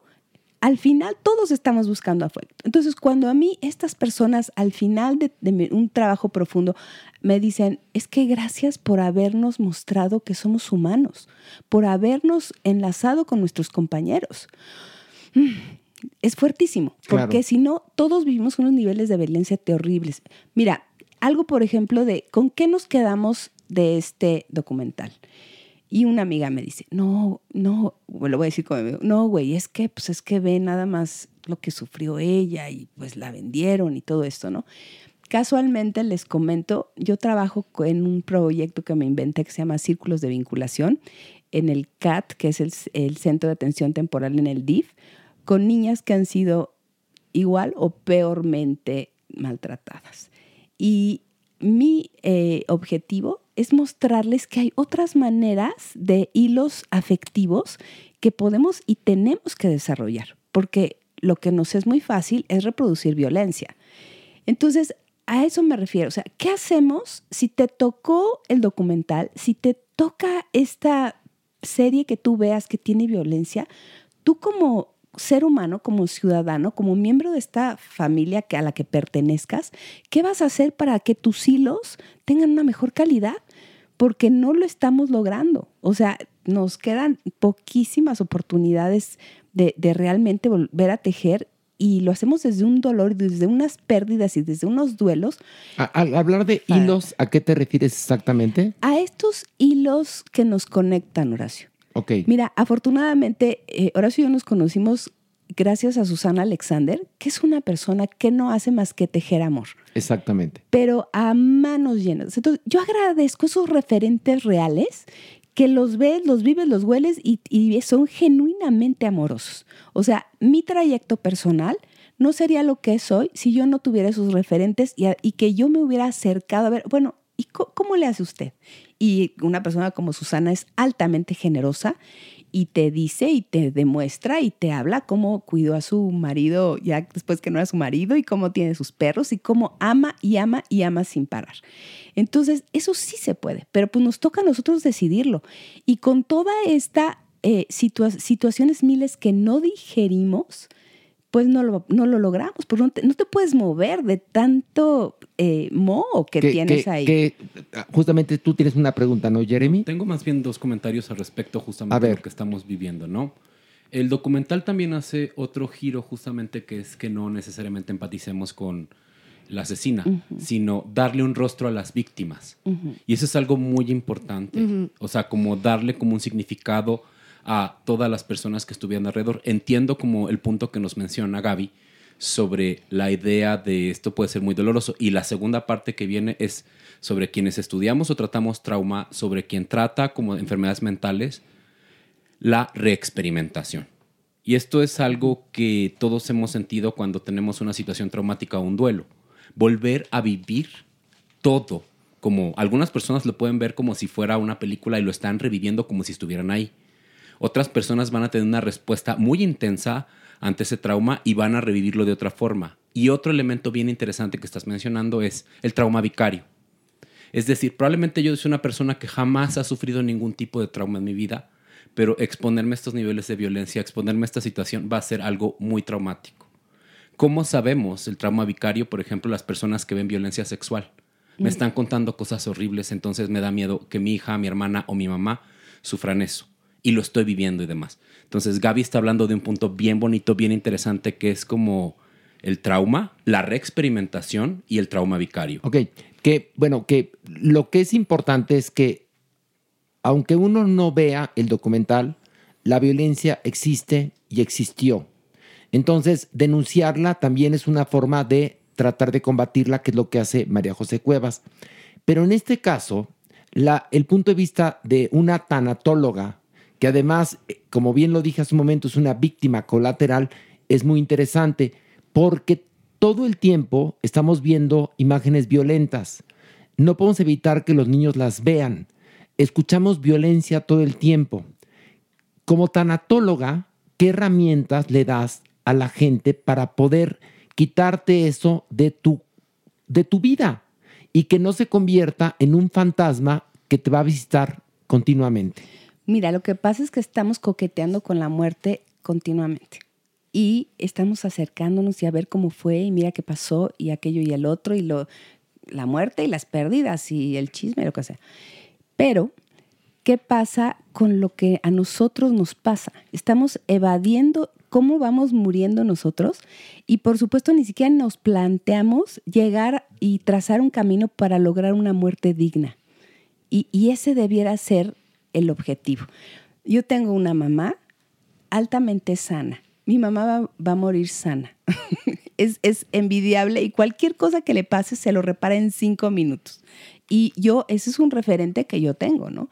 Entonces, este eh, tener clara la muerte en mí me va a llevar a vivir, que es el momento en el que estoy. Y también me parece fundamental hablar con la verdad, porque todavía no hemos logrado eh, hacer toda esta tapadera del- de, que si va al velorio el niño, que si no, que si se le dice que los niños tienen una claridad tan gloriosa de lo que pasa, que son los primeros que deberían ser como los que a los que se les eh, demuestre con respeto los procesos. Y es que esa es la, la gran falta de respeto que yo veo a todos como seres humanos. No respetamos los procesos. Este, ya el gato se enfermó, te lo duermo. No, no, no te lo duermo. O sea, tienes la opción de acompañarlo hasta que el gato, pero nos inventamos que si el sufrimiento del gato, no, no, perdón, o sea, acompañarnos unos a otros en vida es ir eh, esperando las Y evoluciones parte de de, los unos y procesos, otros. ¿no, Gaby? De Claro. aprendizaje respecto a uno. A mí me tocó vivir, obviamente, en la enfermedad de mi madre hasta Por que ejemplo. muere. Y para mí, yo lo agradezco profundamente esa etapa porque me enseñó mucho. Yo tengo una frase, vivir mata, que obviamente es un cliché, pero Claro. vivir mata. Y la muerte es una constante en nuestro cuestionamiento existencial. ¿Sí? Consciente o inconscientemente. Es algo que es latente en, en cada mañana, en cada día, en cada aliento, en cada respiración. Entonces, acompañar los procesos de muerte de alguien amado, de alguien cercano, incluso de una mascota, como bien lo estás diciendo, sí te hace tener otro punto de vista con respecto a tu propia muerte. Yo nada más quiero hacerte una pregunta. ¿Tú ya eras tanatóloga cuando pasó lo de tu abuela o todavía no? No, fíjate que a mí me han pasado encuentros con la muerte durísimos y siempre he sabido cómo manejarlos. De hecho, me ha tocado ser mediadora y me ha tocado ser organizadora y me ha tocado estar acompañando a alguien que por eso mi cabello blanco, porque este hombre, eh, quien estuve junto a él dos meses, eh, pues él me enseñó a, ir soltando y soltando y soltando. Me enseñó todo lo, de, lo que me enseñó después, a los años el estudio, yo lo había ya vivido totalmente en la experiencia.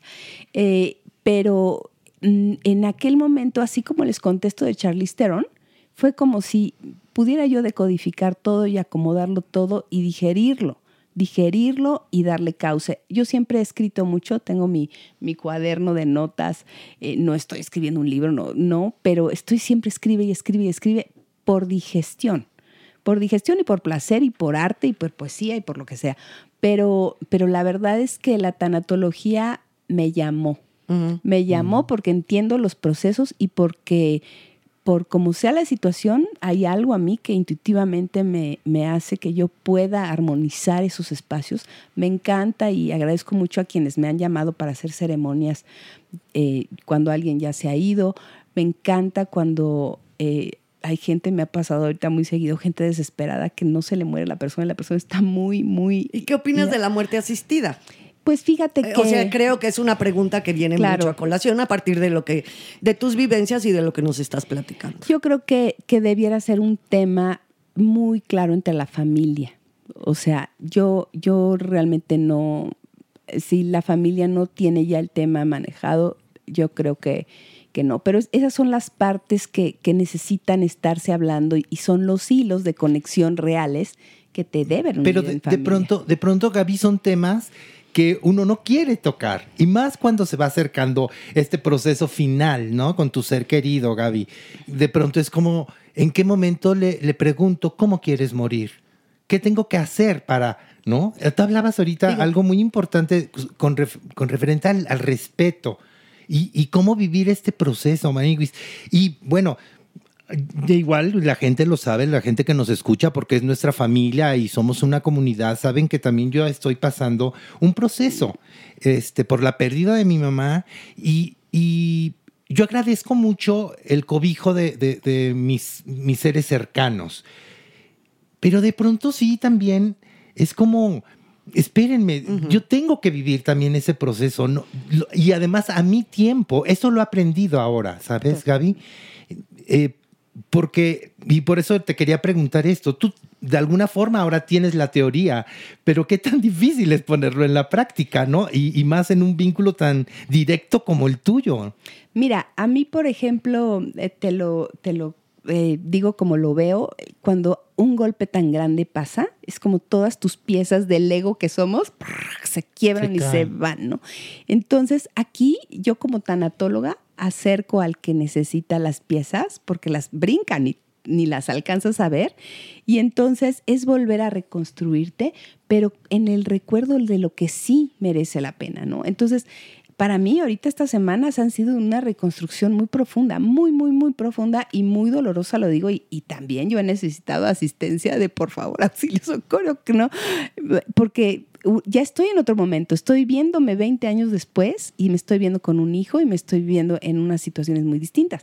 Entonces, ¿cómo acomodo yo misma mis piezas? Pues sí, de pronto sí necesito un- una idea de alguien más para volver a embonar y volver a, a recrear. Porque nunca se acaba ese duelo, perdón No, que se los diga. nunca, o sea, claro, nunca. puedes ir por la vida, se disminuye, vas caminando, vas bien, pero nunca se quita. Perdón que, Pero bueno, por lo menos, en mi experiencia claro. personal, yo no sé en las de ustedes, y benditas las personas, qué, qué genial, ¿no? Tener esa, esa sanidad emocional a tope. Yo no, yo sí puedo decirles que yo recuerdo a mi madre todos los días, se me hace un pequeño nudo en la garganta bastante Mm. seguido, y eso no quiere decir que le esté ni llorando, ni, ni yo me vaya al abismo y me deje caer en el averno, no, no, no, no, no, pero claro que siempre está ahí presente. Que hay una cosa, perdón, nada más para que la gente eh, que no lo sabe lo entienda.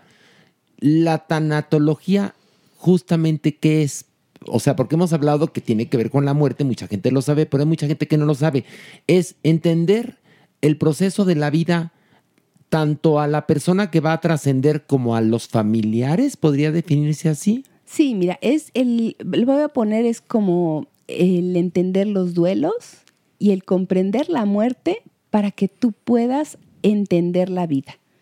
Y- Mira y- qué bonita y- manera de escribirlo. Y de no, de no hacerlo porque eh, uno se confunde tanto en un momento así y al final lo que queremos nosotros, si, si nosotros morimos y tenemos descendientes o tenemos gente a nuestro alrededor, lo que queremos es que ellos estén bien. Y es algo con lo que yo hablo con, quienes han acabado de perder a alguien, ¿no? O sea, ¿cómo te quisiera ver esa persona? A mí ahorita mi esfuerzo de mantenerme sana y adelante y no caerme, porque estas son grandes eh, llagas, es que yo necesito seguir haciendo todo lo que yo, yo eh, puedo dar. ¿Qué es reconstruir personas? Pues sí, y además también pienso en mi abuela y pienso cómo me quiere, me querría ver mi abuela, ¿no? O sea, la, verdad es que estas angustias, y he tenido unas cosas tan mágicas estos días, este, como que fui a una florería, por ejemplo, y, y la persona que estaba ahí me conocía y agarra y me dice, me llegaron muchísimos girasoles y me, y me da un racimo de girasoles, cuando yo esos girasoles fueron los que puse en la tumba de mi abuela. Entonces han estado pasando así, estas cositas que las siento como unos abrazos muy presentes de mi abuela. ¿Una tanatóloga cree en esos mensajes? Sí, totalmente, porque tienes que tener una, eh, bueno, yo sí, porque tienes que tener una conexión espiritual. Es más fácil superar religiosa. los duelos, perdón, cuando tienes altos niveles de conexión espiritual en alguna religión, que creas en algo a pie juntillas o en la trascendencia misma del alma, reencarnaciones y demás. Yo creo que, no sé, te lo pregunto, es pregunta. Pues Para ti, tu trabajo, tu chamba, ¿es más fácil lidiar con, con esto cuando encuentras personas con altos niveles de religiosidad? Fíjate que de religiosidad es muy confuso porque la gente se enoja con Dios. Yo, por ejemplo, mi trabajo espiritual empezó uf, desde que yo tengo 20 años, pero no pensé que me fuera a llevar a invitar a la gente a reflexionar desde un lugar de amplificación de, lo, de las situaciones. Y eso es conectarse. Eso es conectarse porque todo lo que divide es violencia. Entonces tú no puedes estar dividido siendo el que sufre ni dividido siendo el que está eh, en un lugar que ya no quiere avanzar por algo que, que- le pasó. Entonces a donde hay que llevar a- al, al doliente es a que se reintegre, a que se reunifique. Y para poder lograr eh, estos hilos de, de conexión, Lo espiritual. definitivamente lo espiritual. Y es que conectes de inicio, de inicio contigo misma. Y que tengas el, pro- el enorme y profundo deseo de tú estar bien. Y cuando ya logras eso, entonces empiezas a permear. Fíjense lo que me pasó la semana pasada. La, hubo un caso aquí que yo no sabía porque no tenía idea, pero hace como mes y medio atropellaron a una mujer aquí en Ejército Nacional. Llega a mi casa a consulta la hija. Y entonces, eh, pues estoy viendo algo como si fuera lo de la mata viejitas, pero, ¿saben? Sí, sí, sí, Tan parecido y, y estamos las dos enfrente. Y yo, yo en ese momento todavía estaba muy movida por el documental y conectamos desde una manera, porque entonces ella me dice, bueno, yo era cristiana y luego no era cristiana y luego no sé qué, porque también estamos jugándole a ver a qué, qué nos queda bien, ¿no? Y este, conectamos desde una manera tan suave y tan amorosa, porque mi planteamiento fue, de verdad, eh, tomar en cuenta que esta, esto había sido una violencia inconsciente.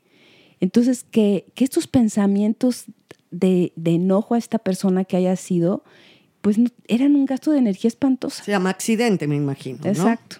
Entonces, pero uno, uno puede irse por ese lugar, ¿no? O sea, y, y la verdad es que a uno lo que le toca es poner su energía en uno estar bien, no quién fue, ni cómo fue, ni a punto pasó. Pero sí tienes que reflexionar, Gaby.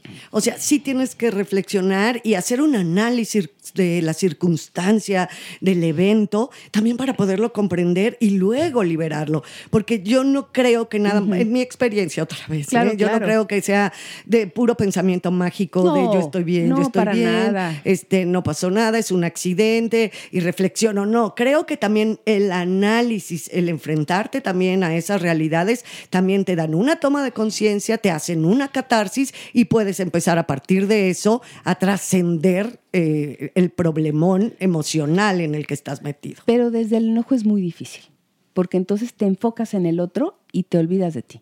Y entonces te empieza una depresión que no, no hay quien te saque. Pero sí hay etapa de enojo, me sí, imagino. sí hay una ¿no? etapa Bueno. de enojo y pues la verdad lo, lo interesante de las etapas es que son ah, ah, desordenadas y regresan y vienen y van y suben y bajan, ¿no? Pero, pero sí el empezar a abrir posibilidades y, y lograr calma y lograr que cada quien tome su pieza y se la acomode, pues es, es de lo que se trata. Pero Oye, bien lo dices, ¿no, Gaby? Eh, Es una decisión propia, Maniwis. Absolutamente. Porque no, no hay forma de que alguien más te Nadie. pueda poner esa pieza que se No, te cayó. no, no. Lo tienes que hacer tú. Lo tienes que hacer tú. Oye, y, y la culpa que normalmente con, con la muerte de alguna persona cercana vienen las culpas. Uh, por supuesto. ¿Cómo se le hace para trabajar eh, desde la tanatología con la con respecto a la culpa? Mira, yo oí, yo en, hace 20 años, es que yo le dije a mi mamá que no le hablara, no abriera la puerta a nadie, no sé qué, no sé cuánto, y todo esto, ¿no? Entonces, ahí yo jugué un papel ya de tanatóloga, porque me acuerdo que les dije, a ver, a ver, lo que cada quien hizo con su mamá, mi abuela, su abuela, este, ya lo hicimos. Entonces vamos, la verdad, a, cambiar de enfoque, ¿no? Y eso, eso fue muy, muy sanador. La culpa, pues es algo que también uno tiene que enfrentar con uno mismo. Y, y- y claro, desde ese análisis profundo, donde realmente es muy probable que tengas que ir a más dolor y a más dolor y a más dolor para sacar esa hebra podrida Yo y lo creo, tirarla. porque a punta de puro pensamiento mágico, perdón. No, no, No, no, pero nadie está no, diciendo que- no, yo, no, no, no, no, no, no. en ese sentido, sino que muchas veces, por El eso mexicano el es- mexicano, es- sí, claro. ten- vamos directo a Sí, eso, es una, a una de nuestras primeras herramientas, no por idiosincrasia, por, Pero como- fíjate por que- pueblo, por eso lo decía, no hay que estar pensando que el pensamiento, valga la redundancia, mágico nos va a liberar, es No. mucho trabajo el que hay que hacer, mucho exactamente. trabajo y además hay que asumirlo como propio, porque estamos acostumbrados a decir que Dios te bendiga. Perdón, o sea, yo tengo la capacidad de bendecirte, ¿sabes? Y, y- y ese ya tomarlo como propio y va, es un trabajo de perdón continuo, de perdón propio y de perdón al otro, al otro. Yo no tengo eh, mm, así enredado el perdón a este caso en particular.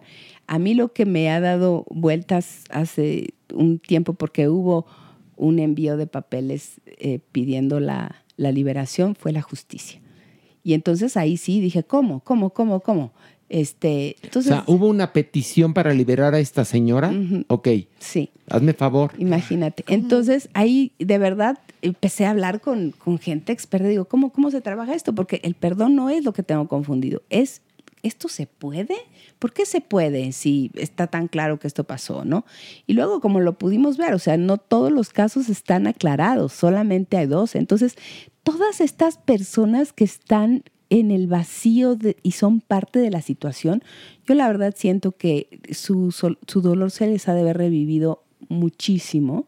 Y, también hay esto- estos lugares de, de duelos que te detienen en la nada, como esta mujer, Araceli se llama, la que está ahí. Sí. O sea, ¿qué pasó con Araceli que se quedó ahí? En el limbo. En el limbo, ¿no? Qué dolores tan profundos que, que el abandono, me atrevo a decir que inclusive de ella misma, porque ¿por qué no, no hubo ahí un motor que dijera, pero pues si esto ya, ca- ya pasó, ¿por qué no se mueve aquí la cosa? Pues ella no? subía a cada vez Sí. que había un nuevo crimen, Qué ¿no? Y decía, pues, Sí. si yo estoy aquí encerrada, no se dan cuenta que no fui yo.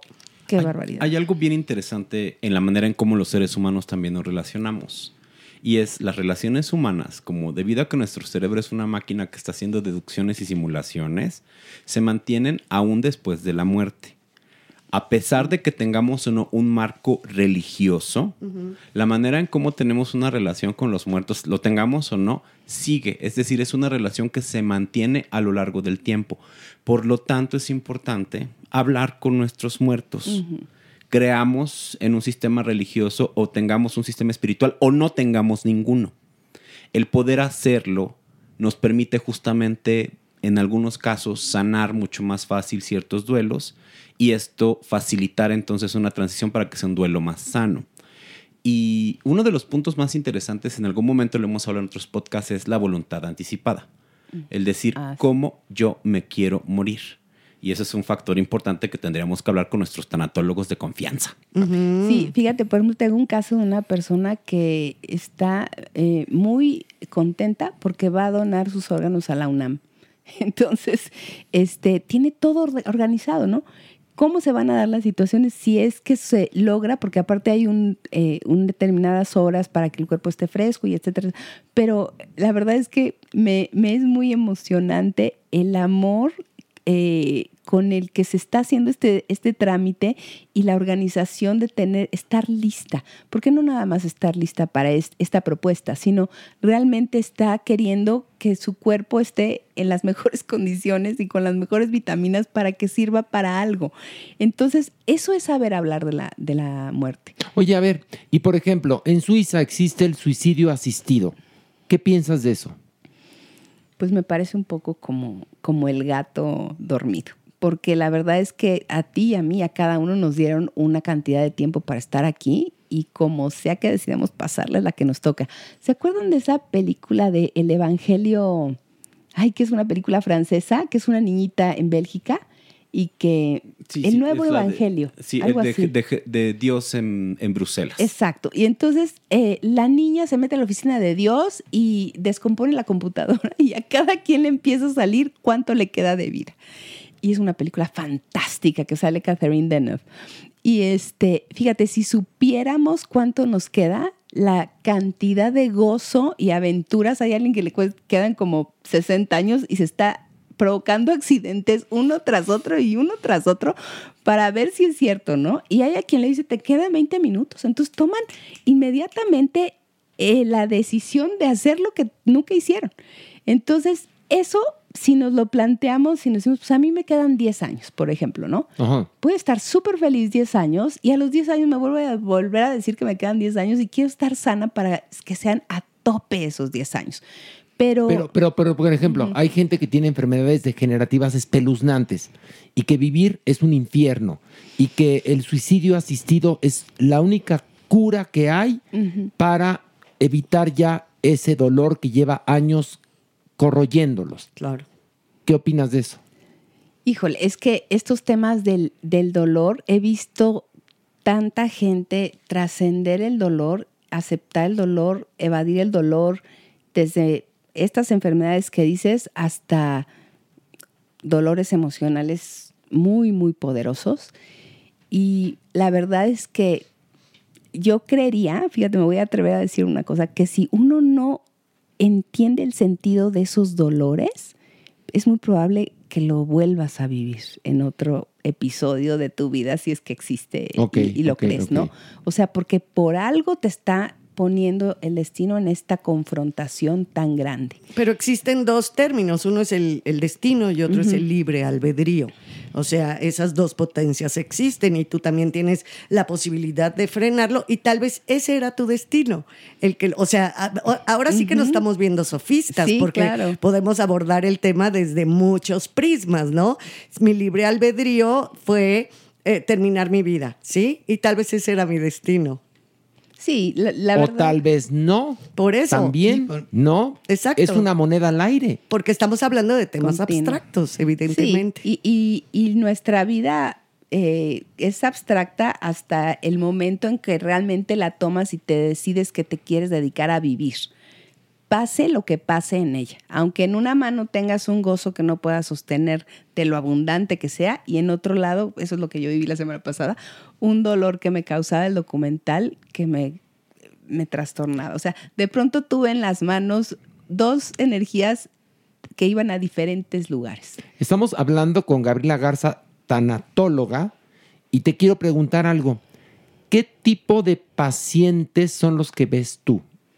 Pues me han tocado niños, señoras, esposos, este. Pero llegan todo. con qué problemática, por Ah, lo pues general. mira, es que de pronto te me llega inclusive gente eh, divorciada o, o me, me tocó. claro, me se murió un el amor, ¿no? claro. Como diría Mijares, ¿no? Exacto. Pérdida. La Sí. pérdida. Una pérdida, claro. Me tocó un hombre no hace mucho que la verdad fue, fue muy bello trabajar con él porque me dijo, no, no entiendo a dónde se me fue la sensibilidad.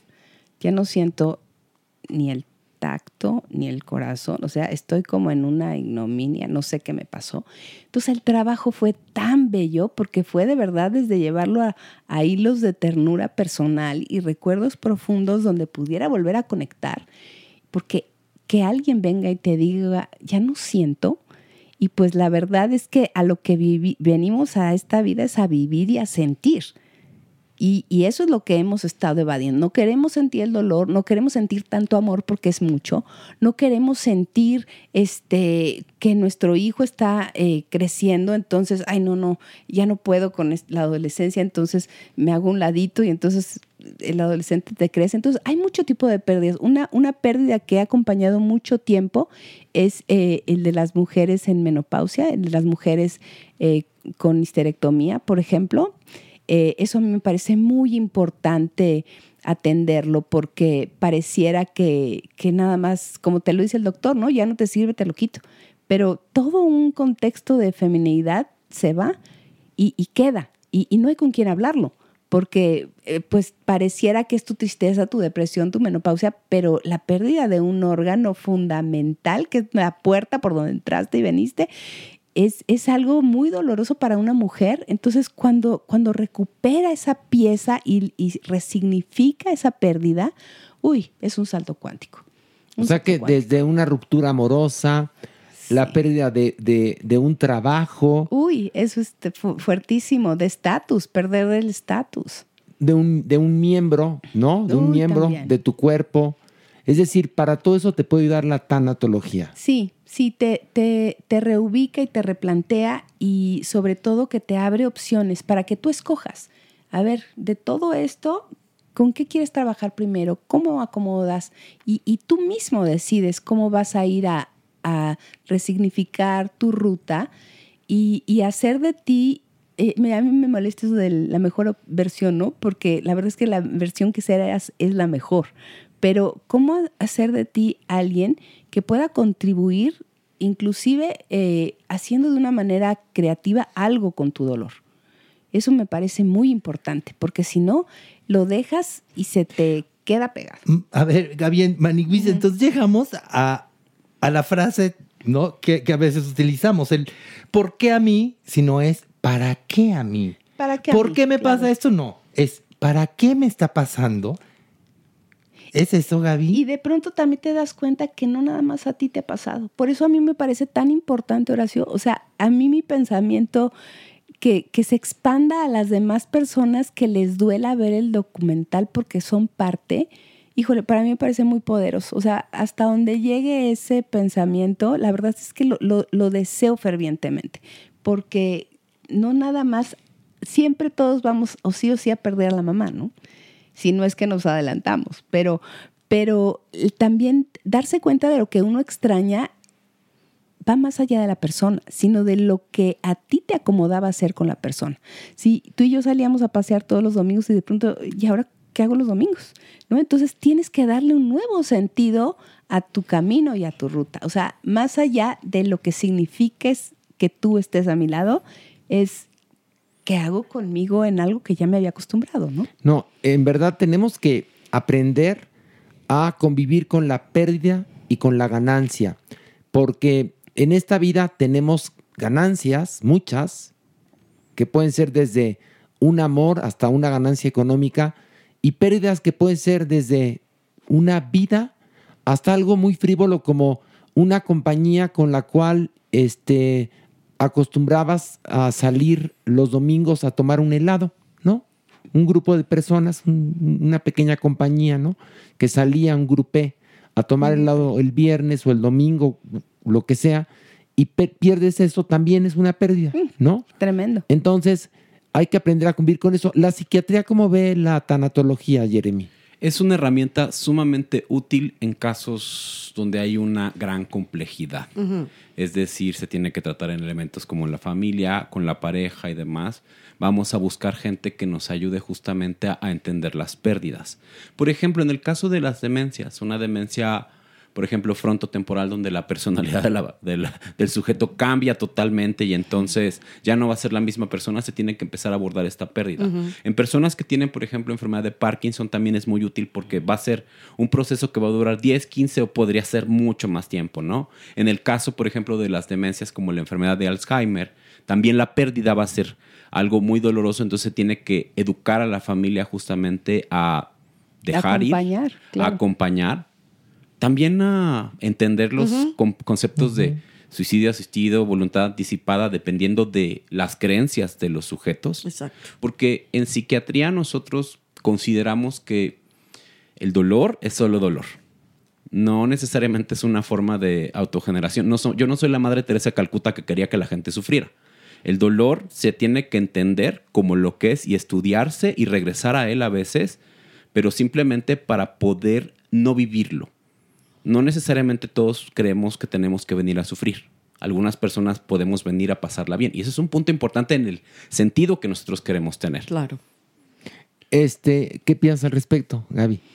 Pues sí, mira, lo que pasa es que eh, creo que este aprender a acompañarnos no lo estamos logrando, pero en ningún momento. o Hay sea, una gran epidemia de soledad, por Mm, ejemplo, hoy en los seres humanos. Sí, entonces esta falta de aceptación de, primero de acompañarnos a, a nosotros mismos, ¿no? O sea, quien se queda solo y nunca supo estar solo y no, la vida no lo llevó fuerte, a estar solo, eso es, eso es durísimo. Entonces, el acompañamiento necesita un grado de compasión y de aceptación tan profundo porque no puedes esperar que tengamos los mismos niveles de criterio, de avance, de nivel de conciencia, de nada. Entonces, cuando vas a acompañar, es a tu lado, a tu paso. Exactamente. Como sea. Que Eso Por es eso- fundamental. Empático en un concepto de empatía, Claro, es la palabra misma, calor ¿no? y calidez. Semánticamente lo dice. Pero Pero- acompañar no está adjetivizada, No. es acompañar. Y siempre va a ser muy importante tener herramientas para enfrentar las pérdidas.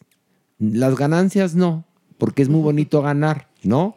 Pero hablo de un, un acompañamiento con alguien profesional como Gabriela Garza, que sabe muy bien su chamba y que te puede acompañar si lo necesitas para que recojas las piezas que se te han desprendido o lo roto de tu espíritu. Por eso es importante aprovechar las maravillas que hay del desarrollo de la ciencia y la tecnología, y esto tiene que ver con la ciencia, la tanatología. Y creo que es importante que si usted está pasando por un duelo y no lo ha logrado superar, vaya y pida ayuda profesional, que es lo que siempre decimos en este podcast. ¿Puedes dar tus este, vías de contacto, por favor? Sí, claro que sí, muchas gracias. Es gabrielagarzaservin.com, es mi, es mi página, que ahí verán que hago muchas cosas. Y pues estoy a la orden en el WhatsApp 99 81 49 90 52. Eh, la verdad es que el trabajo en línea es una belleza, es una belleza poder hacerlo porque a distancia uno puede tejer esos hilos de, vinculación. Me encanta trabajar con el cuerpo y me encanta localizar esos dolores en el cuerpo para, para trabajarlos, aunque sea a distancia. Se, se nota en la estructura donde hay estas abolladuras este, tremendas y pues me interesa mucho que recuperemos la sensibilidad y que recuperemos el gozo por sentir el gozo por vivir, porque eh, si no, de otra manera, vamos a estar muy alejados de muertes dignas. Exactamente. ¿Puedes repetir tu WhatsApp, por favor? Claro que sí. 99 81 49 90 52, que es de Cancún, aclaro. Este, Es que ella vive en Cancún y vino a México especialmente esta entrevista, lo cual te lo agradezco Muchísimas muchísimo. gracias. Gracias. No, pues gracias a ustedes porque para mí este es, sí, esta entrevista es resignificar mi duelo. La verdad fue durísimo, durísimo ver el documental eh, y, y para mí es un seguir adelante con un enfoque más claro, con, con re- retomar mi sensibilidad, la sensibilidad que me, que me heredó mi abuela. Este, le decía a él que mi abuela me, me heredó eh, la piel. eh, Qué buena piel tienes, ¿eh? los Qué bárbara, ¿eh? juanetes y el cabello blanco. Pues el- tus juanetes no los he visto. Te ves súper joven. Pero tienes una piel envidiable y, y tiene ella un- una cantidad de pelo que ya quisiéramos cualquiera Sí, sí. y lo tiene blanco precioso. Ahora sí que es pelazo. Traes un pel, tienes Pelazo pelaza y caraza y juanetazos.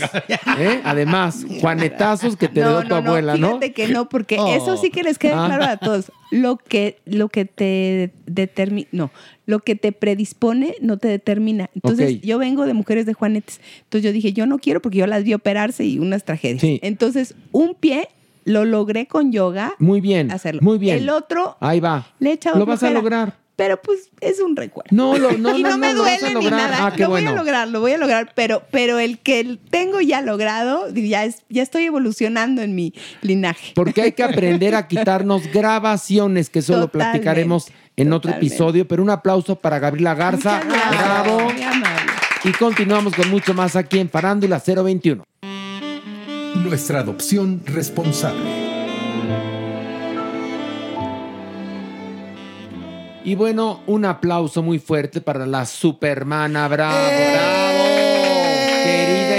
Idolatrada de la vida del amor, muñeca, puerca, lagartona, pollodrila, culera. ¿Qué, crees que pasó, Loto? ¿Qué pasó? Me llevo a Ligia Escalante al cine. ¿Y luego? Porque me pidió Supermana, sálvame de la burguesía. Llévame a ver algo jotito y la llevé a ver Barbie. Ok. ¿No la dejaron salir ya? no. La metieron en una caja. No, No, no, creían no, no, que no. era la, la Barbie freak. ¿no? Sí, Este, no, la, Barbie, rarita. la, Barbie, la Barbie bizarra, la Ajá, Barbie la rarita. rarita. No, en el baño la reconoce una runfla de mujeres Ajá. y le hacen el mana santa. Te juro, yo lloré. Y, to- y todas con las lloré. medias abajo, ¿no? Exacto, y el cierto, no? papel, el papel de El baño papel de pegado. baño pegado. Ay, vieja Ay, puercas. fue Oye, vamos a invitar a Ligia. Escalante para No, que venga a hacer el mantra. no, No, ¿para sí, sí, hay que invitarla porque la queremos No, además. claro que Y le sí. convidamos de la pizza que comemos, que ya venían de patrocinarnos, no voy a decir la marca. No, pero Que esa marca tendría que patrocinarnos. que hay que decirle a la marca. Oiga, marca, pues nosotros Voy a buscar ahí. esa marca a decirles, a ver, eh, échenle aquí, échenle un quinto al piano, como, como decíamos un ratito. Ah, no, digo yo, sí, que nos patrocine. Sí, sería ¿no? muy bonito y muy hermoso. Y además, además, si tenemos eh, muchos más patrocinadores, podemos ayudar a más perritos y Ay, gatitos sí. en condición de calle Totalmente. y comprar comida. Y bueno, Supermana, ¿a quién nos traes en esta ocasión? Esta semana les traigo a Golfo. Golfo era un perrito que estaba en la carretera y entonces, pues el pobre perrito andaba ahí y entonces lo empezaron a reportar y por qué no, Yasmín se volvió a salir del trabajo y fue a la carretera donde habían visto al perrillo y da con Golfo, fíjate tú. Golfo es esta cosa, Ay, qué criatura. cosa. No, no, no, cuasi- qué cosa. no, es que es una cosa. Es que parece, ¿sabes qué? Se- parece un copo de nieve. Sí. Mira. A Jeremy no le importa. Es que ya el es cuerpo que ya se vino a cuando- sentar. Ah, ya llegó. Ay, sí, que Jeremy Oli, dorado. ¿cómo están? Es que no Ya, hablas, no el- nada, no. das miedo, te voy a soñar. No, ¿sabes qué pasa? Que es como el Buda del silencio. Cuando no le toca hablar, es el Buda del silencio. El Buda observativo. No, pero, ausente, como, ausente. pero más como, creo que es medio millennial. Entonces se abstrae. Es mamón, exactamente, el pinche gordo. Pero bueno, se pone a ver el celular. Pero bueno, la supermana dorada nos enseña la foto a todos y va y se lo pone en la cara a Jeremy para que lo viera. Pues sí, pon atención, Jeremy, Porque no tiene estaba y de razón. repente Oye, está. Entonces, pero bueno, es macho, cosa. cuatro meses, está ya mediana, es muy bonito, la verdad que sí. Es cariñoso, juguetón, limpio, es chiquito, entonces necesitamos paciencia. Porque vean, de verdad Ay, que es no, muy simpático. No, es súper simpático. Ese perro es una Golfo. belleza. Ahora, Golfo, Golfo. debe de ser verdaderamente un huracán.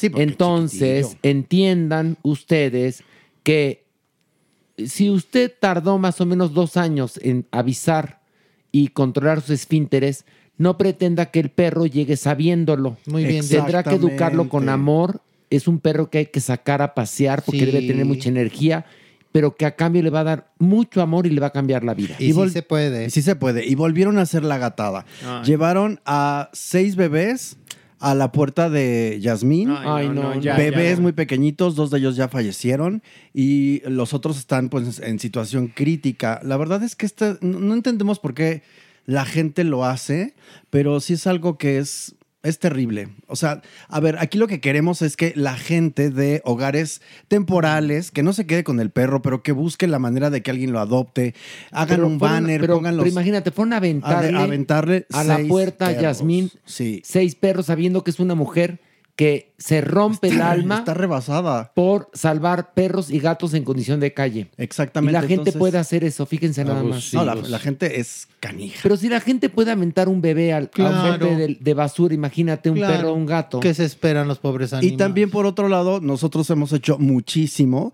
porque sí ha habido muchas eh, adopciones. Y ustedes como comunidad Exacto. han sido muy generosos, gracias. Pero un- una estrella especial para la señora Ale, que le da hogar temporal a Kala, que es el pastor belga que perdió su patita porque la, la martillaron, eh, lo castigaron Ay, de no, esa manera. no, El caso es que, señora Ale, muchísimas Ay, gracias, por este hogar señora. temporal. Y bueno, Calevi, que ojalá ya tenga también un hogar, porque lo hemos estado anunciando aquí. Se me llena así la, la emoción. Pero lo más hermoso es que Copo, el sábado, ya salió de la veterinaria y parece que ya, ya encontró su hogar. Y eso es maravilloso, porque era un perrito muy inquieto, se desesperaba. Finalmente, Copo, esperemos que ahora sí, gracias a Betty y a Omar, que ojalá ya se quede ahí Copo para, para toda su vida. Ok, y por lo pronto, Golfo estará en todas nuestras redes sociales para que usted abra su corazón y permita que alguien le cambie la vida. Y bueno, ya escucharon al cuerpo, pero tu cortinilla. Maniwis, ¿le ponemos cortinilla? Pégale la cortinilla al cuerpo, por favor. La, la sección. Y bueno, ya que el cuerpo lo sabe, pues un aplauso, ¿no? ¡Bravo! Porque el cuerpo Lo sabe, lo sabe. A ver si lo sabes o no, cuerpo. Pues suele estar algún tema. Pero espérate, antes de que digas, a ver, ¿cuál sería el colmo del cuerpo? ¿Cuál es el Que le pidieran pagar con cuerpo, macho. Otro colmo del cuerpo, ser el cuerpo del delito. Del delito. Exacto. ¿Eh? A mí me encanta estar en cuerpo presente. Ah, está en cuerpo Ay, presente sí, ahorita. claro, por supuesto que Pero a ver, el cuerpo presenti, no es el cuerpo presenti. Sí, mi cuerpo adorado, mira, mira. ¿Vas a comer pizza al ratito o no? Me encantan los miércoles de pizza. Son miércoles de pizza. No voy a decir la marca. No, pero ya hay que buscarla. Porque voy a buscar a la bien- pinche marca porque más las pizzas son buenísimas. Sí, y piensa usted en el cuerpo. Él se chuta dos cajitas nomás. No, el cuerpo dice, ya llegó, ya llegó mi crepa. No, es una pizza para todos. Mi crepa, dice. Entonces ya pido cuatro cajas. Sí, porque pues ya... Porque una caja es para el cuerpo. Sí, pues sí. Cuerpo. Che, cuerpo. Cuerpus. Y Oye. luego- y luego se lleva. Ah, luego sí. Itacate. Itacate. También ir topper, Itacate. Trae topper, güey. Como mi Sí, exacto. Alejandra Ley. ¿qué? Ay, mi Pero es delicioso. ¿Qué? Sí. La pizza sencilla que comemos nosotros es exquisita. Es deliciosa. Sí. Muy bien. Deliciosa. Pégate al micrófono, cuerpo. Bien que sabes hablarle, no te hagas. bueno. Bueno, entonces, hoy el cuerpo nos trae cinco cuerpuntos de qué? De un tema. Cinco cuerpuntos que la ciencia ha hecho investigación reciente para ver que las parejas duren. ¿Qué tal? Oye, oye, oye, oye. Alguna vez yo he hablado como de estas cosas, ¿no? ¿Se acuerdan de Sí, sí, que sí. te quiera, que te entienda, que te caiga bien y que te aguante? Pues Sí. aquí traigo puntos un poco distintos, Ok. bien Dale. interesantes de investigaciones que se han hecho desde la sociología, desde la psicología y la antropología y hasta economía. A ver. Ok, bueno, vamos del 5 al 1, ya saben, ¿eh? Va. Porque así es más emocionante. Uy, y comenzamos con... Número 5. Este es el punto más controversial, ¿ok? Empezamos bien fuerte, ¿ok? Resulta que uno de los... Metas el puño. No, no es cierto. No, no es cierto. No, uno de los elementos más interesantes para que una pareja dure es tener menos parejas previas y menos experiencia sexual. Mm. Agárrense y entiendan esto. Así, literalmente lo que las investigaciones dicen es que si eres, si llegas virgen al tratamiento, tienes un 68% de probabilidades de que tu relación dure. Ay, qué bueno la Si mía. llegas virgen al tratamiento. Al matrimonio, perdón. no. Ay, no, no. Pero- Dale uno, Manigüis. Pues yo dije, ¿qué tratamiento? Pues sí es, sí Qué es un rico, qué rico. tratamiento. Qué rico. No, para algunos es un martirio, pero no es un Pues tratamiento. ya ustedes ya no la hicieron. O sea, Ay, pobrecita. a ver, no estamos tan palomeados como tú. Ahora resulta. Sí está. Sí, aquí la más se hace palomeada la virgen. Perdóname, aquí el único que tiene posibilidad es 62%, dijiste, 82. 68, man. 68, 68%. 68% soy yo. ¿Pero de dónde? Lo qué controversial momento? aquí, y lo, lo que quiero que leamos o entendamos en esto es lo controversial aquí es que muy probablemente esté funcionando aquí como el marco religioso y el marco social de lo que la gente cree que tiene que ser y cómo llegar al matrimonio. No tiene que ver más, Jeremy, con que tienes menos referencias para comparar. Entonces, te satisface más eso, Eso porque también. no comparas con, ay, qué bien me la pasaba con este, o qué bien se movía este otro, y así. Entonces, de alguna u otra manera, pues ahí tienes estas referencias que extrañas. Pero Entonces aquí dices, mejor sigo tus buscando. referencias, Por merengón. eso- no, no, no. Está Tiene, no, padre. ah, qué rico se movía el anterior. Pero Pues el sí. punto aquí es- lo interesante aquí y lo divertido aquí es justamente que es información nueva y reciente que nos está dando como algunos datos. Y espérense a los otros puntos, todavía están más Ok, divertidos. Pero eso no significa que seas feliz. No, Significa que, vas a durar. Y ya, Ah, exactamente. ok. Y recuerden, como este es como un cuerpunto 1.5. En duración, los que más Ay, duran. perdón, perdón. Punto 5 de cuerpunto. Los que más duran son los heterosexuales. Siguen los homosexuales y las últimas que duran son las mujeres lesbianas. Ándale tú. Mira, tú, Mira, yo mira pensaría tú. que era diferente. Al revés fíjate. también. Yo hubiera pensado que más- no, que, que, que los jotitos somos como más, más, digamos, más vivarachos. Pues no, duramos casi lo mismo que las parejas heterosexuales. Pero aquí lo que me extraña son las lesbianas, porque ellas son como, me parece a mí que son más empáticas. Más estructuradas, más ¿no? A estructuradas. mí me parecería Yo también Pero también tenía son como más, más rápidas, ¿no? O sea, ellas se toman la mano y ya se van a vivir juntas y ya empiezan todo. Pues o sea, como que depende. más rápido, ¿no? Depende, Depende, Depende de cada depende. pareja, cada, cada pareja tiene Acuérdate que, que esto es, digamos, un porcentaje, ¿no?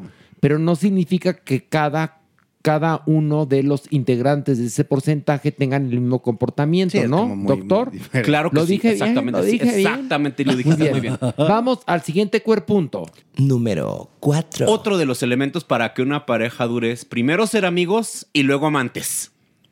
Resulta también que cuando estableces como una amistad tienes una mayor compenetración con la persona y después podrías pasar justamente a la parte de relaciones sexuales y afectos. El punto aquí también controversial con esto es que pues se puede arruinar la amistad, pero es un factor importante que tu pareja sea un gran amigo o tu mejor amigo. Ya ves, Maniwis. Voy bien, no, voy por- bien. No, porque la Maniwis era de mucho gusto, métemela. Sí. No. Oye, así tú. Sí, es verdad. claro que la no. maniguis no. es brincona. Sí, no, brincona. de estos, Brincona. de esto, del, del cuerpunto 5 y 4 voy bien. ¿Tú vas bien? La maniguis Voy es muy bien. mucho gusto. Ay, Sí, mucho, No, mucho gusto. ¡Ah! Mira, yo les voy a contar una anécdota que ya he contado, que una vez en una gira estábamos Daniel Vives y yo, es decir, la señora trans y el señor homosexual desayunando, unos chilaquiles después de haber dado un show eh, y habíamos ido de fiesta. Y toda la demás compañía brincaba de cuarto en cuarto y entre Ay, ellos qué estabas horror. tú. No, no, qué horror. sí. Tú estabas, tú estabas. sí. ¿Qué Yo no tal? hacía ese y tipo de otras, y otras mucias que trabajaban con nosotros, pero ahí, en el, pero en el, en el, Pero en el valero, tálamo. el valero, en el el valero, sube y baja, el reloj Y le digo, mira, chino, tú, no, bueno. la vestida y yo, Aquí, los más decentes, desayunando. desayunando, chilaquiles y cafecito. Pues sí, pero los de peor carácter también. O sea, hay que, hay que hablar todo. Y hay ojo, que decir de y todo. ojo, esto sucedió en Monterrey. Ay, besos, Monterrey. No, pues sí, eso seguro, porque pues allá se dio No, mucho. yo voy muy Bueno, bien. Acuérdate que se tuvo que ir hasta Monterrey, porque aquí en México ya, pues, ¿no? ya acabó. Claro. Ay, ay, ay, pero Ya qué fe es la Y eso que envidia. es la ciudad más grande, Maniguis, 25 millones. Sí. No me ayudes, cuerpunto. No, pues A le ver. tuvieron que hacer jareta porque las Bueno, vamos al siguiente cuerpunto. Número 3. Tener una familia estable hace que las personas tengan un apego estable, un apego seguro y eso permita tener mejores relaciones y más duraderas. Un punto importante es que la mayor parte de nosotros, al menos 50% de la población, ha sufrido algún tipo de violencia. Pero resulta que la gente que ha tenido apoyo familiar, apoyo escolar, apoyo académico, tener un buen desarrollo los primeros ocho meses de vida, hace que sus relaciones sean más duraderas. Ay, doctor. o sea, un, ma- un marco de felicidad, como una, como una este, postal de Hallmark. ¿No, doctor? Qué bonita pues, familia, qué dicen- bonita familia. Y, y sobre todo, si tú viviste dentro de la casa en la pradera, entonces vas a ser feliz toda la vida, ¿no? ¿Y te llamas Laura? te llamas Laura y te pidas Ingalls. Pues básicamente eso es justamente este punto. Entonces. No, tenemos que trabajar la manera en cómo nos relacionamos, tenemos que trabajar la manera en cómo establecemos los apegos. Hay estudios como específicos, test que te permiten saber qué tipo de apego tienes y a partir de ahí vas a terapia y empiezas a mejorarlo. O- Otro, otro co- colmo del cuerpo. ¿Cuál? Tejido de punto. Ay, ustedes saben que a mí sí me gusta tejer y bordar. Sí, No lo también sé. el punto. el punto. No, pues Va- en este punto tengo punto 5. Lo, ¿Por más cer- lo más cercano, hermanos, son estos. Y mira cómo me tratan, doctor Cuerpo. Pues pero no, bueno, no, pero no. miren, aquí estamos, somos una familia estable, Sí. chueca pero estable. Pero sí. Sí, chueca, Duradera, muy chueca, muy pero estable y duradera. duradera. No y de que nos queremos, nos queremos, ¿eh? Y hemos valorado a nuestras parejas. Sí, Como sea. Sí, sí, y nos hemos, Como sea que y hemos sea. aceptado nuestras parejas y otra cosa. Nunca hemos intentado bajarnos la- el no. uno al otro la pareja. Eso sí, no. Y nunca ha habido, la- hablábamos la semana pasada de la masculinidad tóxica, ¿no? De Sí. cómo se- les gusta tocarse el pito y el culo y no sé cuánto. Aquí nunca, Jamás, nunca, no, nunca, jamás. no, no, no. El respeto absoluto, fíjense. Y cualquiera hubiera dicho, no, pues un homosexual, una vestida, otro joto, no, el, el cuerpo, que el otro, que la, la otra, que no. sí, Aunque esa- pero decentes, damas y Pero caballeros, parte, decentes. esa parte de cuando el cuerpo viene en tanga y se agacha por su maleta y así, y nos dicen, oigan, y se nos agacha, como que eso está raro, ¿no? Se me cayó la galleta. Se me- Por eso ya no traen galletas de El miel día, el día que, el- que el cuerpo nos vino en falda con hilo dental y dijo, ahí les va la foto. Esto tampoco estuvo bonito. No, no estuvo bonito. Pero bueno, pero a final de cuentas, Con todos mucho nos, respeto. todos nos volteamos para el otro lado y nadie vio nada, por Eso suerte. sí, eso sí. Vamos Sí. al siguiente cuerpunto. Número 2. Bueno, pues esto está dado hacia la parejas similares en aspectos Son las físicos, doctor Simi. físicos, socioeconómicos, culturales, también tienen una mayor durabilidad. Permítame, Esto se- doctor. Ay, A ver, otra vez, Maniwis, venga, por venga, favor. venga. Ándele, hable Bueno, bien. ya. Esto se llama homogamia socioeconómica. ¿va? Es decir, mientras más nos parecemos y más, todos tenemos amigos mariclones que se parecen las dos Sí, parejas sí. hasta físicamente y demás. Pues resulta que escoger una persona que es físicamente parecida a ti también es un factor predictor de mayor duración. Pero solo en el asunto físico, es decir, en, no, en el, asunto físico, económico, cultural y capital. O sea, se, der- eh, se derrumba el de polos opuestos se atrae. Exactamente. Más bien es polos similares, jalan más y duran más. Y también recuerden que entre más chico el perro, más grande la jota. ¿eh? Nada más es un buen complemento. Es un tip. Apunte. Es un otro punto, punto, punto cinco. A ver, no puedo dar un tip ni un tip. Cuertip. ¿Cómo se quiere ver? Así elija su perro. Exactamente. Y bueno, finalmente, finalmente tenemos el cuerpunto número uno. Número 1. Agárrense, que esto está bien interesante, ¿ok? Dejé el más rudo para el final. Resulta que las diferencias de edades, generalmente, para que una persona tienen que ser inexistentes. Es decir, antes nosotros creíamos que era más o menos siete años, pues no. ¿Cuánto Resulta es? que cuando es un año, tienes un año de diferencia en edades, tienes un 3% de posibilidades de separarse. Pero cuando ya son 5 años, sube a 18%. 10 años, 34%. Y más de 20 años. Es decir, si quieren como buscar al viejito rabo verde y demás, 95% de probabilidades Ay, de no, separarse. qué güey, espérate, qué hueva llevarle 20 años a alguien o que tienen 20 años. ¿no? Espérate, mi, Yo, ex, mi ex esposo, yo le llevaba 20 años. Pues por eso no casé duraste. con- Ay, pues sí.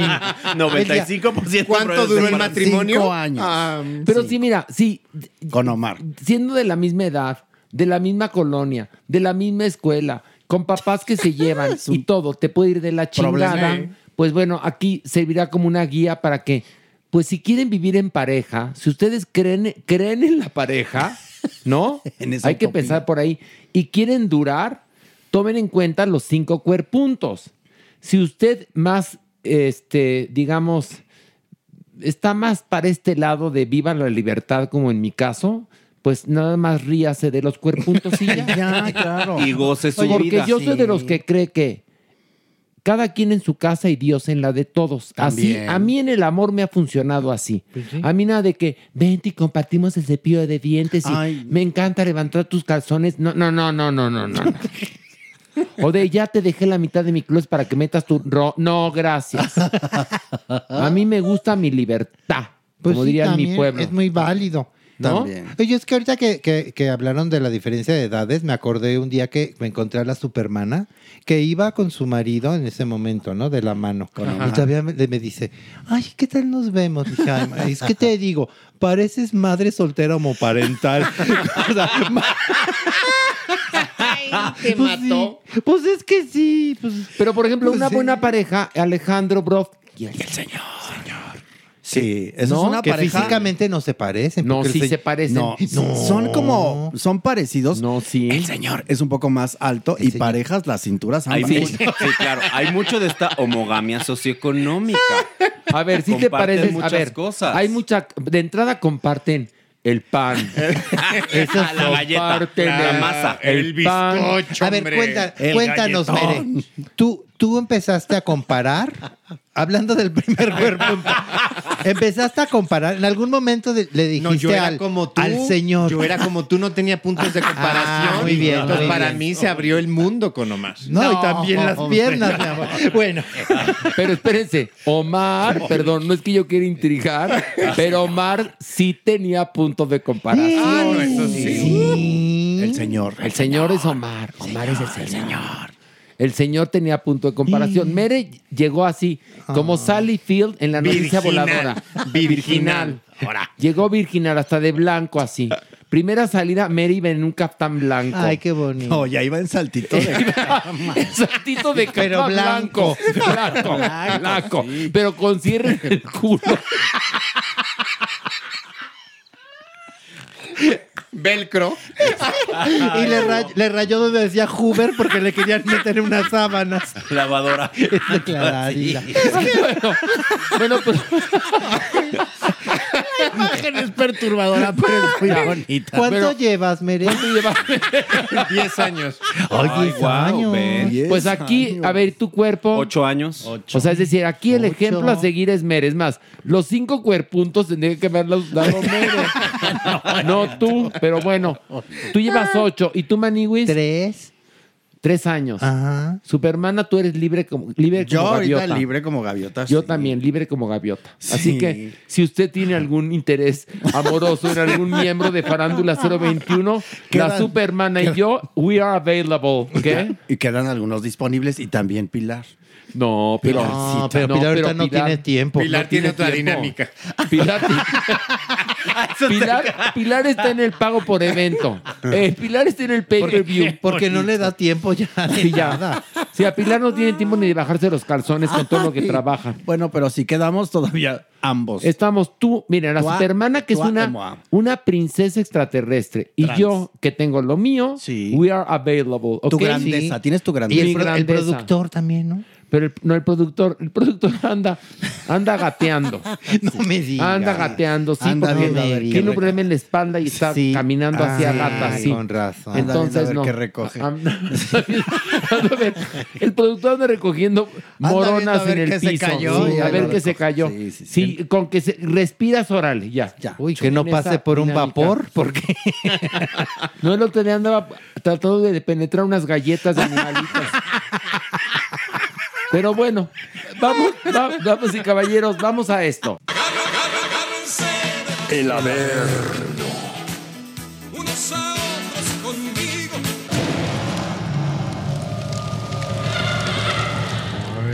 ¿Que tienen miedo o qué? Un poquito, un poquito. Pilar tiene un plan. Pilar, por favor.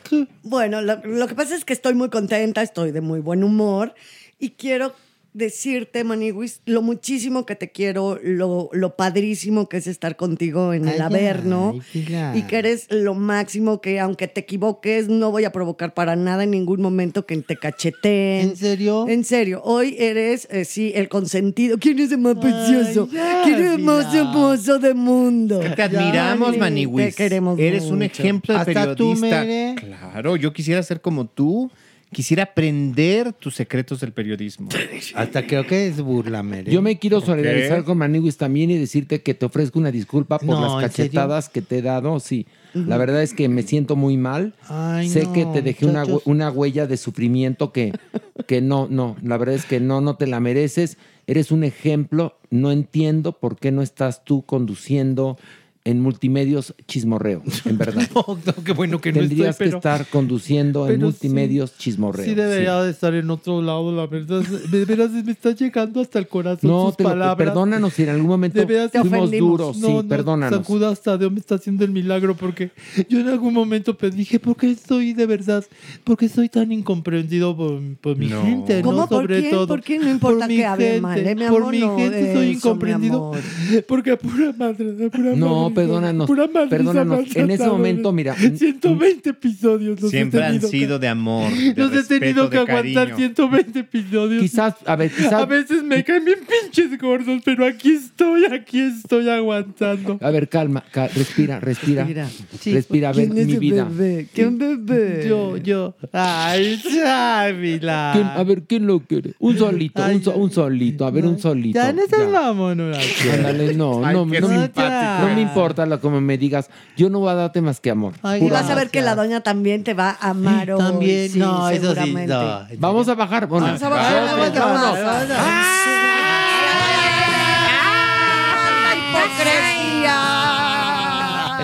Ay, ay, ay. Señora. ¿Cómo está? Juan José Manigüis, ¿cómo estás? Ay, ni, ni, ni. Estás radiante, ¿qué tienes? Ay, pues ¿Qué na- pasa, muchachos? ¿Por qué está así este, este, este joven? Estoy feliz. Este joven, este niño.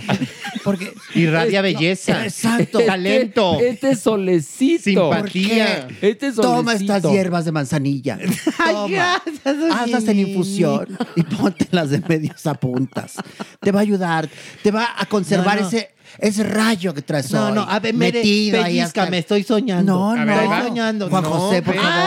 Ay, me Ya ves que no. Niño, niño Maniwis, por favor. Ay, pues es que siento Niño que me dice Maniwis. como niño tizoc. No, no, Así no, le no. decía a Pedro por- Infante. No, pero esa era otra historia. Tú eres, Niño tú eres Tizoc. diferente. Tú hoy estás iluminado. ¿Qué Horacio, ¿qué pasó? Pues, Algo pasa. Yo creo que no le regaló su pañuelo a usted. No me- ¿No? A ti, so- quítate, a este. pito, pero ahí va tras de, ahí va ay, pito tras de, de- ¡Ay, pito! A ver, Ay, mira. Ay, mira, pito puro beso, pito, Qué puro beso. ¿Qué pasa? Pi- Pito no- nos, nos quitó del camino y se fue Ay. directamente a abrazar a Maniwis. Ay, puro ¿Te abrazó rico, Pito? Clararira. ay, ¿Estás contento de este Ay, nuevo trato? Feliz. Por favor, y Bel te trae una canasta con tratamiento de medios a puntas. Ay, gracias, Vas a ver, Bel. vas a ver. Y déjame contarte que más una marca de productos capilares ha decidido patrocinar este Ay, podcast ay, ay. No. porque estás tú. Ay, ay, ay. Porque estás tú. Qué gran momento, Sí, qué gran momento. Gracias. Gracias, champurricito. Es No, más- gracias a ti, Juan José Niño Manigüis. Gracias a ti, de veras. No, de nada. es más, yo creo, además, estamos en, en pláticas con los altos mandos de la sacrosanta empresa Televisa. Ah. Se te va a entregar un premio honorífico en la próxima ceremonia Ay, ay, de los ay. TV Ay, y no, novelas. no, No me digas, por favor, Horacio, Sí. ¿qué me voy a No. poner? Sí, ¿Qué me voy a No, poner? Primero a Wendy, luego a mí. No, no, va- vas tú no, primero. primero tú. Vas tú Ay, primero has porque. abierto camino. pena. Sí, Wendy Por tendrá mucho éxito Qué ahora, pero tú tienes trayectoria. Eso tienes trayectoria, sí, sí sí. es más, un aplauso. Ay, Gracias, Bravo. bravo. Y una ya, frase, bravo. doña, no podría ser cuando el sensón le canta, Maniguis vive. Exacto. Juan José, el niño Ese, Maniguis. el niño Maniguis vive. vive. Viva, Juan José. No era cuando- ¡Viva! Viva Juan José, Viva, viva, Juan José. viva. Juanjo. Bien que viva Juan José. Juan Viva Joma. Juanjo. Juan Joma. Bravo. Oye, en inglés. bravo. Ay, no, ya. Juanjo Man, No, sí, Juanjo no. Man, Es más, Juanjo Man, Estoy Juanjo ansiosa. Man, Estoy- Juanjo Man, Juanjo Man, Juanjo Man. Juanjo Man, estoy ansiosa por escuchar tus notas. Ay, no, Juanjo Man suena como. ¿A Juangoman? No. Oye, por favor, merengón. ¿Cómo te A atreves? ver, Oye, Juanjo Man, no. Vamos a pasar. Juanjo Man, vamos a Juanjo Man. bajar, por Vamos a favor, bajar, todos. vamos A- a- Agarrémonos, Doñinini. Una, dos, tres. Con ¡Vámonos! Juanjo Man, Juanjo Man, Juanjo Man, Juanjo Man, Juanjo Man, Juanjo Man. Como que no me gusta mucho la porra de Juanjo ¿Por Man. qué Ah, no? te queda como anillo al dedo. Es un honor. gordo. Al dedo gordo. Pues no sé, como que me sentí muñeco de acción. No, no, no. Ay, bueno, les voy a contar una nota así preciosísima, así como me están tratando. pues ya empezó el Luis Miguel Tour 2023 Manigui la semana pasada en Argentina, en el Movistar Arena. man. ¿Lo fuiste a ver? bien. ¿Lo fuiste qué a bien ver? pronunció. No, qué bien pronunció. qué bien. Oigan, por cierto, Juanjo Man, qué bien. qué bien pronunció Man. Juanjo Man. Precioso. Precioso Juanjo Man, muy bien. Adelante. Es Sí, más, espera, me están avisando en este momento de Quick Learning que Te van a te hacer van a dar un diploma, un Ay, diploma. ay, ay, sí. gracias. Y tu cara y tu cara en los libros de texto no gratuito. Ah, qué bueno. Porque ahí sí cuestan. No, Sí, no, sí. qué bueno. Ok. no, sí. Ay, bueno, sí acepto hacer la imagen. Ok. Bueno, pues les estaba diciendo, Luis Miguel triunfa y triunfa en Argentina, todo el mundo feliz, porque además ahora se ve renovado, más guapo, Como más tú, delgado. como tú. Pero ya saben, mamacitos chulos. ¿Qué? No ¿Qué falta pasó? el negrito en el arro. ¿Qué, ¿Qué- pasó, qué pasó? Pues teorías de conspiración. Que no es Luis Miguel el que se está presentando, ¿Pero que lleva sus dobles, que los sube, sube el escenario a que los dobles hagan su doble. Ok. Su playback. Que por eso, que porque habla, que, que lo descubrió quien empezó esta teoría de conspiración, que porque Luis Miguel hablaba poco en los conciertos. Pues Pero si no saben que no sabe Pero- ni hablar. No, pero ¿sabes dónde empezaron más a sospechar? Que él se portó muy amable con la gente. Ahí dijeron, ay, qué raro. Oye, que que les daba la mano a las No, fans. que Decían, acabó los conciertos. Que acabó Decía, los no, conciertos. no, que no, no es Luis aventó Miguel. micrófonos. no aventó y que está muy sonriente. Y que, Ahora y trae un así. pelo precioso, fíjate. Pelazo. Trae, no, trae Cana. como poquito pelo, pero, pero pero haz de cuenta bien alborotado. Exacto. Y trae una restirada que seguramente la tal Paloma, la, la, sí. excomadre, le llevó a hacerse en Madrid. Entonces está, Seguramente. está bien restirado, pero Muy como, delgado, está, muy está- como está tan quemado de la cara, entonces se ve rarísimo porque es como un, como un bistec restirado, ¿no? Pues sí. Luego, Como arrachera, ¿no? Ándale, como Más- arrachera. Más tipo arrachera. Tipo arrachera. Y luego poco pelo, pero con, con harto crepe. Como furia. Como, como furia. Ándale, como furia. Y luego, flaquito, flaquito, flaquito, porque se ve que. Muy, Sí. muy delgado. O le hicieron la banda gástrica o algo así, pero fue como muy radical, ¿no? Muy radical. Y tanto así que ha causado ya sospecha en la gente que no, no, este no es. Este no es, se la pasó haciendo playback. pero ya dijeron que sí es. Pues clararira Claro que, que es. Y tal cual. Mira, ya van cinco conciertos. Sí. Le faltan cinco más. Y ya empezó a decaer, maniquis. porque ya Pues, empezó a, a ya cantar empezó- menos. Ya empezó a cantar menos, ya empezó a pedir ayuda de la gente, ¿no? De. ¿Cómo, cómo "Cuando dice? calienta". Eso. Ya sabes, sí, exacto. ya. Y tú ya la gente ya empezó a quejarse también de que no, pues si yo vine a escucharlo, no a escuchar al coro. Ahora Pero- sí hay que reconocer que en los primeros que yo sí me aventé ahí, ya ves que en redes estaba subiendo Sí. todas las rolas y demás. Sí que bárbaro que Ángel tiene ese señor. O sea, es impresionante. Y, y el carisma, de verdad. Sí. Porque mira, por no haber hecho éxitos nuevos en tantos años, de no haber Eso grabado, de- ya sabes, y de verdad que tiene un ángel, un Y carisma. sí se ve muy es bien. un ave fénix. Sí, Siempre sí. renace de sus Ahora, cenizas, la verdad. Maniguis, a mí lo que me preocupa es, él ya tenía programadas 70 funciones, ¿no? 70 cabrón. conciertos. Es demasiado. Y aumentó Mira, 50 te vamos más. a, te puedes decir Horacio. funciones Pues si quieres. funciones Repre- representaciones. Representación, lo, que- no, no, lo que quieras. No, no, no, no, no te estoy No, corrigiendo. Arriba Juan Te-. Hasta estaba a punto de dar Juan- una cachetada. Juanjomán. Juan Jomán triunfa. Te, te estamos apoyando, Apoyando, Juan Juan Jomán. Tú puedes resemantizar las palabras como tú Como quieras. tú quieras. Que lo vamos a hacer. Adelante. Sí, sí, o si no te entendemos, te pedimos explicación amablemente. sí. no Bueno, pasa nada. Viva el niño Maniwis. Viva niño Maniwis. Viva niño Sí, Maniwis. Bueno, lo que les decía que me preocupaba es que tenía ya 70 programados, Ajá. 70 Sí. conciertos y aumentó 50 más, 120 conciertos. Va el quinto, ya se nos está acabando. Va a poder, él va a poder, estoy segura. No, eso sí Va está de- yo creo que sí es un abuso, de verdad. Imagínate Está la voz. cañón. Porque por lo menos en los primeros echó ahora sí que toda la, la El ¿cómo te repertorio. digo? La La, rachera. La Ah. rachera al asador.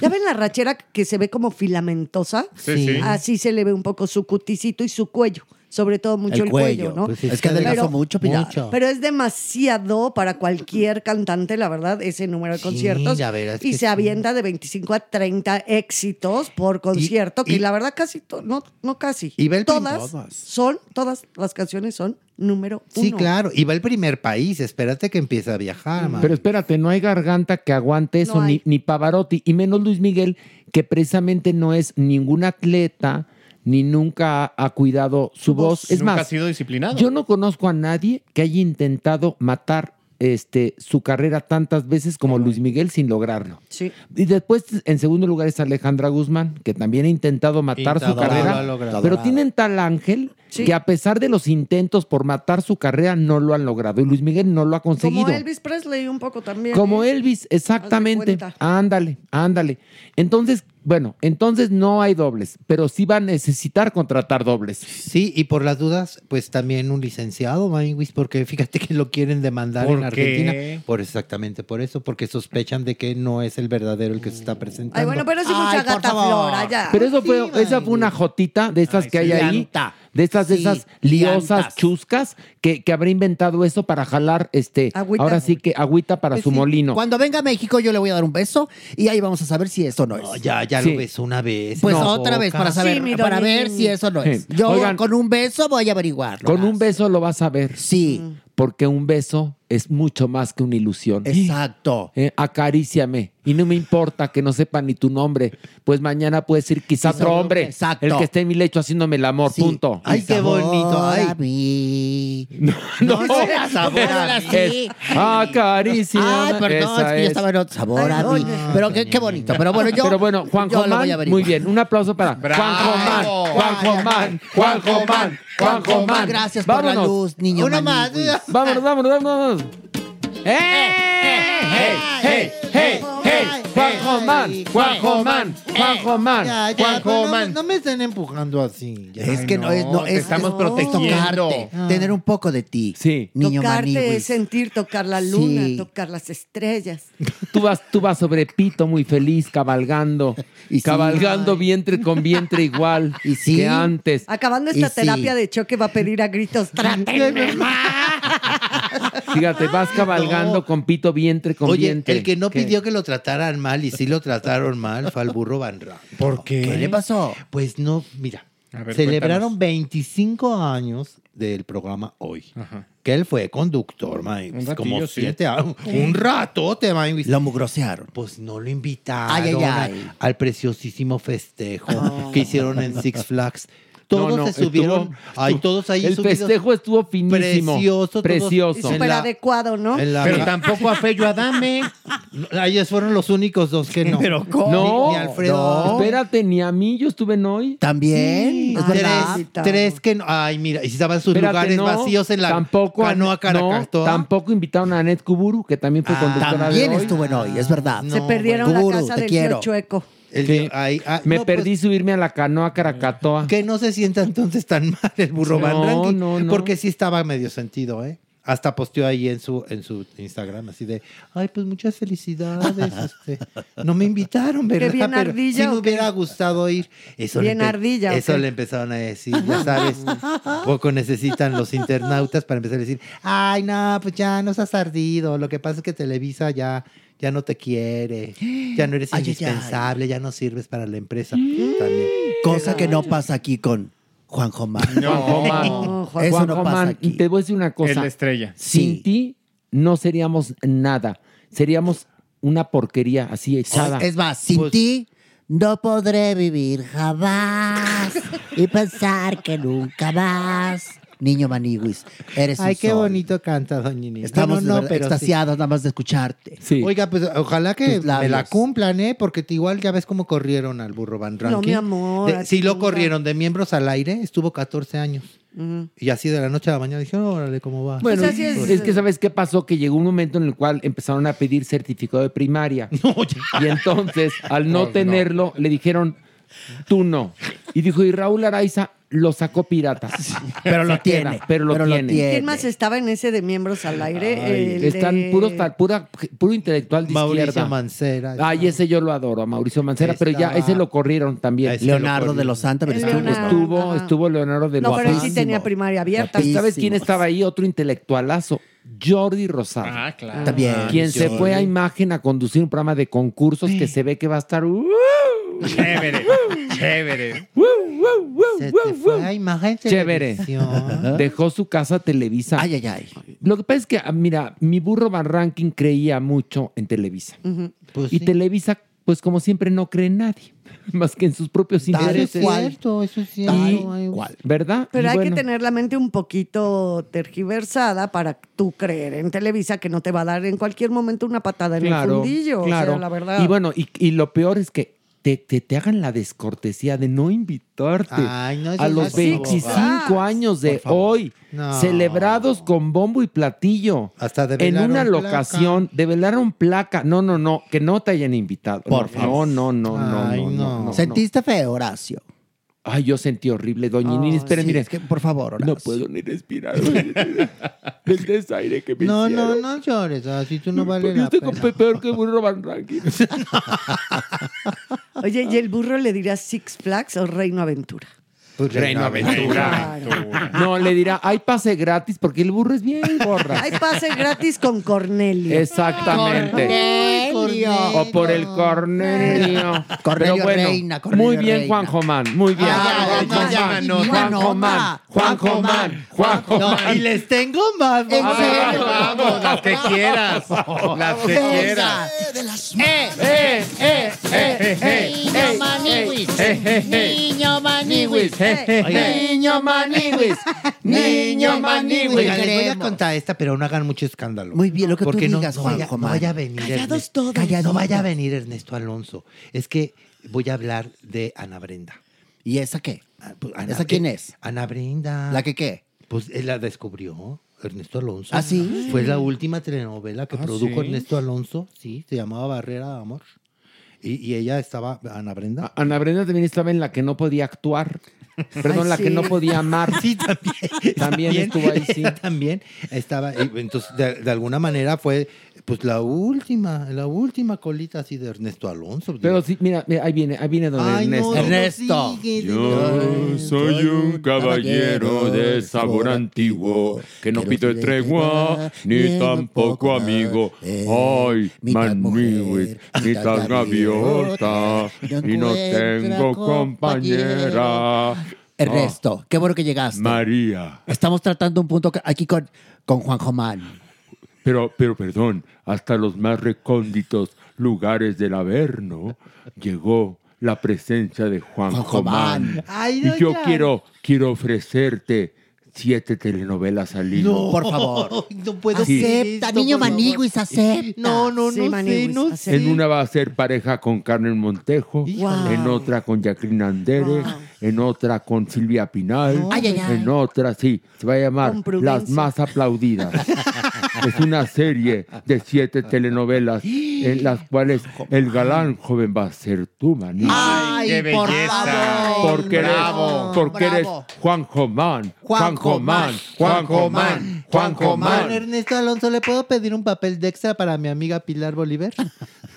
A ver, yo ya tengo cubierta la nómina. Yo ahorita no puedo, señor telenovela, sino con Ay, todo gusto. extrea. Gracias, además- gracias. Qué lindo, se vio tu buena, tu buena intención, tu buena lead, querido Juan Jomán. Además Oiga. hay una cosa. Dígame. Eh, no busco el tipo que tienes tú, querida, déjame Ah. yo decírtelo. lo sé, yo lo sé. Pero lo que sí es que Juan Jomán, La estrella. Sí, eres la favor. estrella. Oiga, Además hay una cosa, voy a hablar con, con los dueños de las televisoras.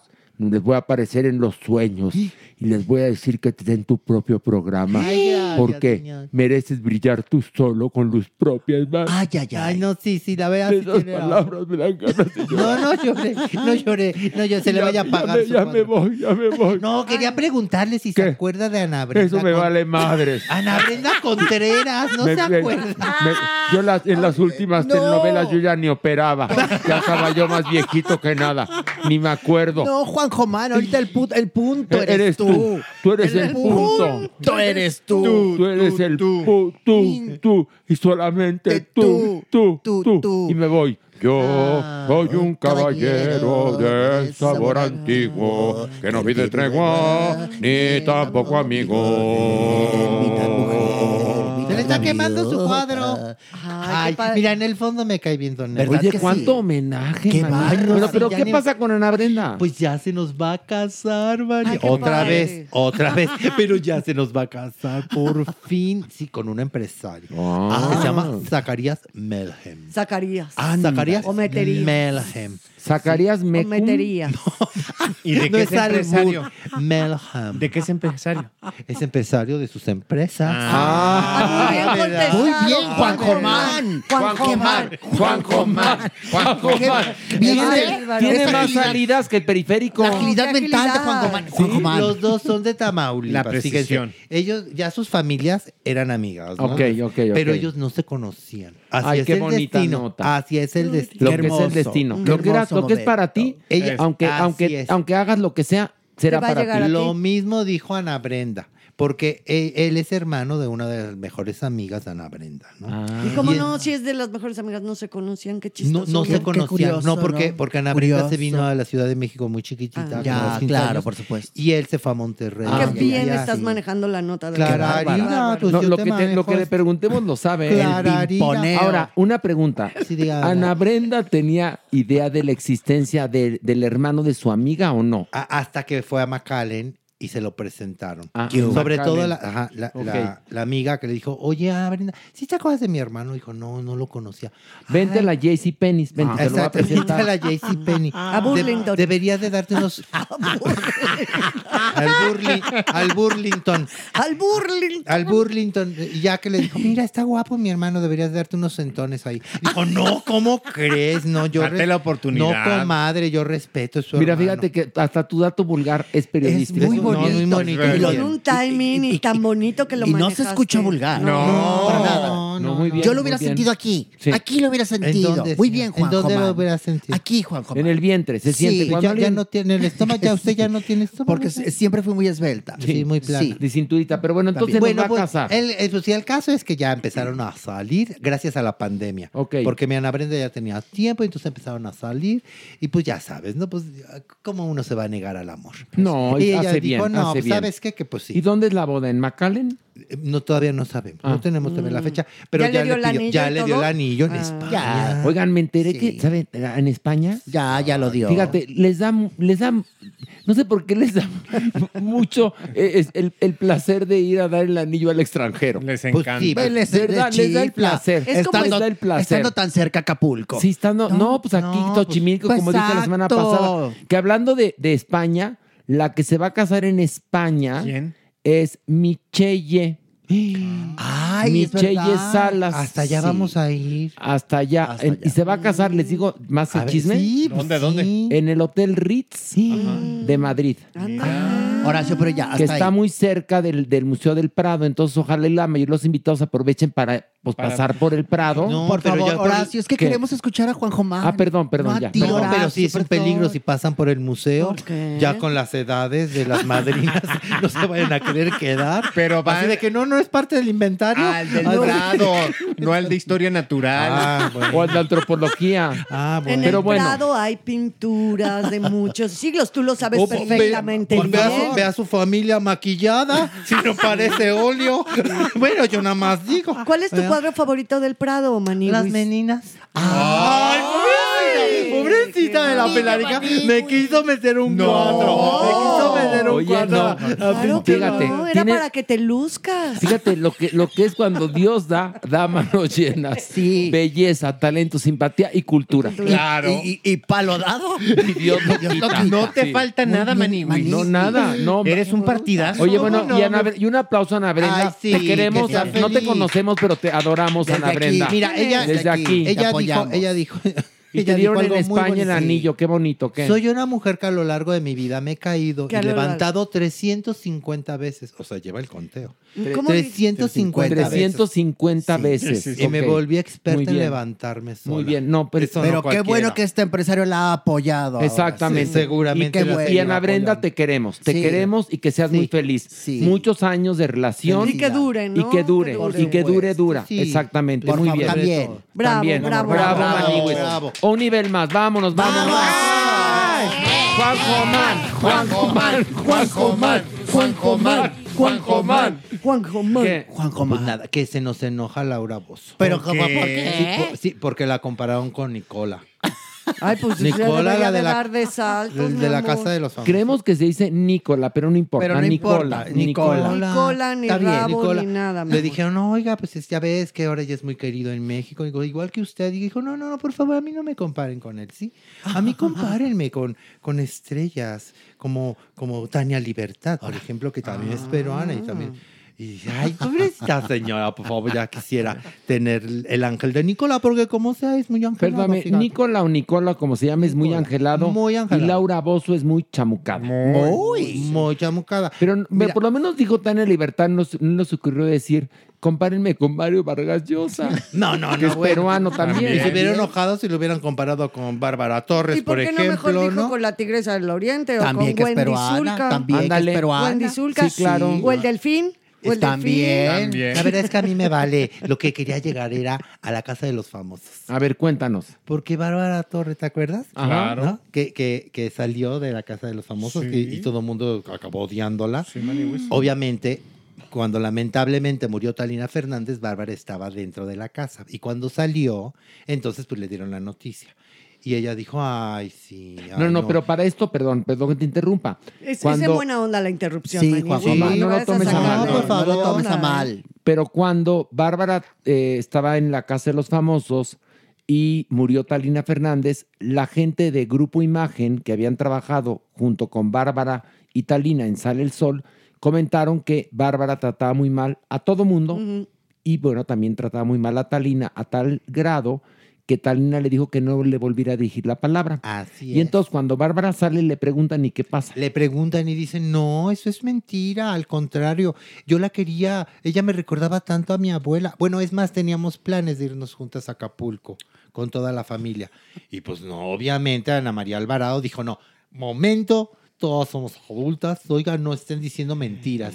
Y menos de Talina, que ya no se puede defender. Por favor. Eso es mentira. Y tanto así que dijo Ana María Alvarado, que ella va a hacer un video Ajá. con todos los momentazos que se aventó Bárbara Torres en Ay, Grupo ay, Imagen. Manibus, de cómo le Qué gritaba bueno. a los camarógrafos, Qué bueno. a los conductores y obviamente tendrá No, algo de y hay material otra cosa. cuando... Y Joana Vega Biestro y Gustavo Infante también dijeron que Bárbara Torres había tratado muy mal a mucha A gente muchos, ahí. muchos. Pero, pero con Talina dices, a una mujer de más de 70 No, años no. con un tumor no la tratas mal. No, déjate, independientemente de Además del con figurón esa que era. trayectoria. Exactamente.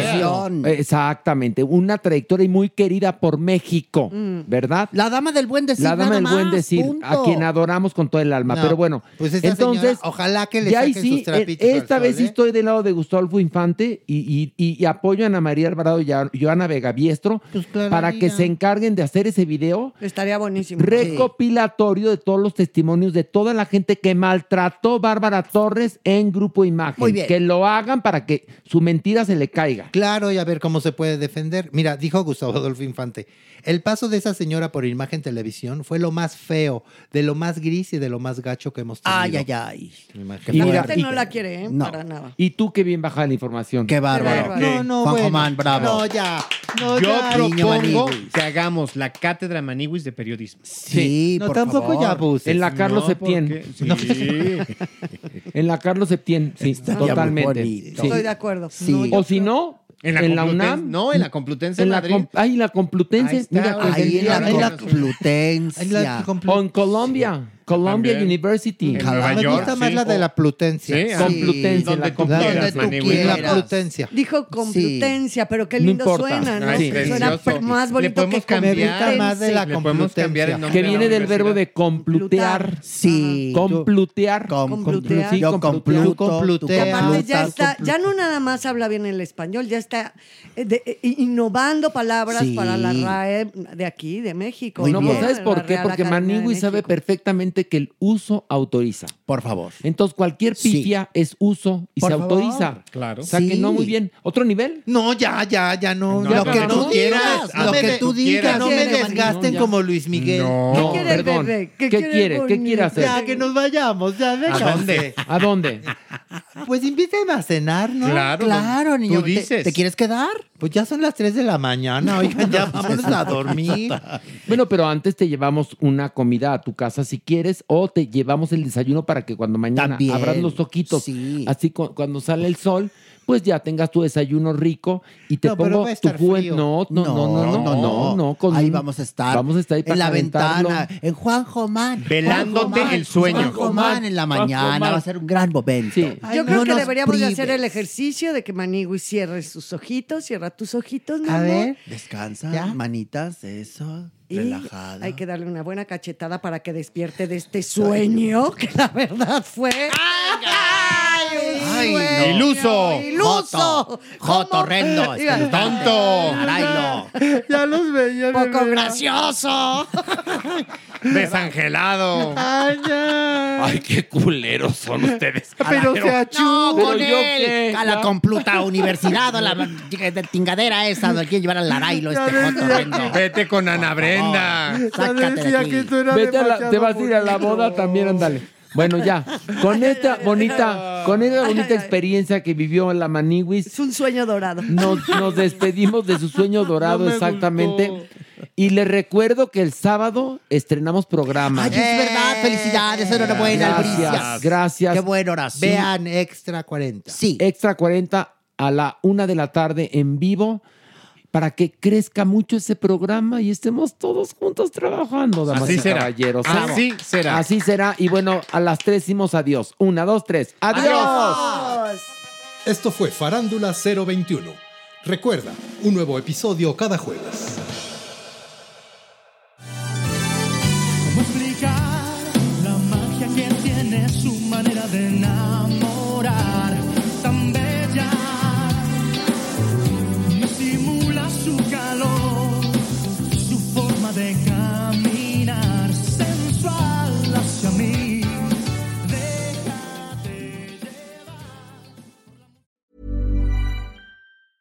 Planning for your next trip? Elevate your travel style with Quince. Quince has all the jet setting essentials you'll want for your next getaway, like European linen, premium luggage options, buttery soft Italian leather bags, and so much more. And is all priced at 50 to 80% less than similar brands. Plus, Quince only works with factories that use safe and ethical manufacturing practices. Pack your bags with high-quality essentials you'll be wearing for vacations to come with Quince. Go to quince.com/pack for free shipping and 365-day returns. This message comes from BOF sponsor eBay. You'll know real when you get it. It'll say eBay Authenticity Guarantee. And you'll feel it. Maybe it's a head turning handbag, a watch that says it all, jewelry that makes you look like the gem, or sneakers and streetwear so fresh every step feels fly. eBay gets it. So look for the blue check mark next to that thing you love and be confident that every inch, stitch, sole, and logo is checked by experts. With eBay Authenticity Guarantee, you can trust that feeling of real is always in reach. Ensure your next purchase is the real deal. Visit eBay.com for terms.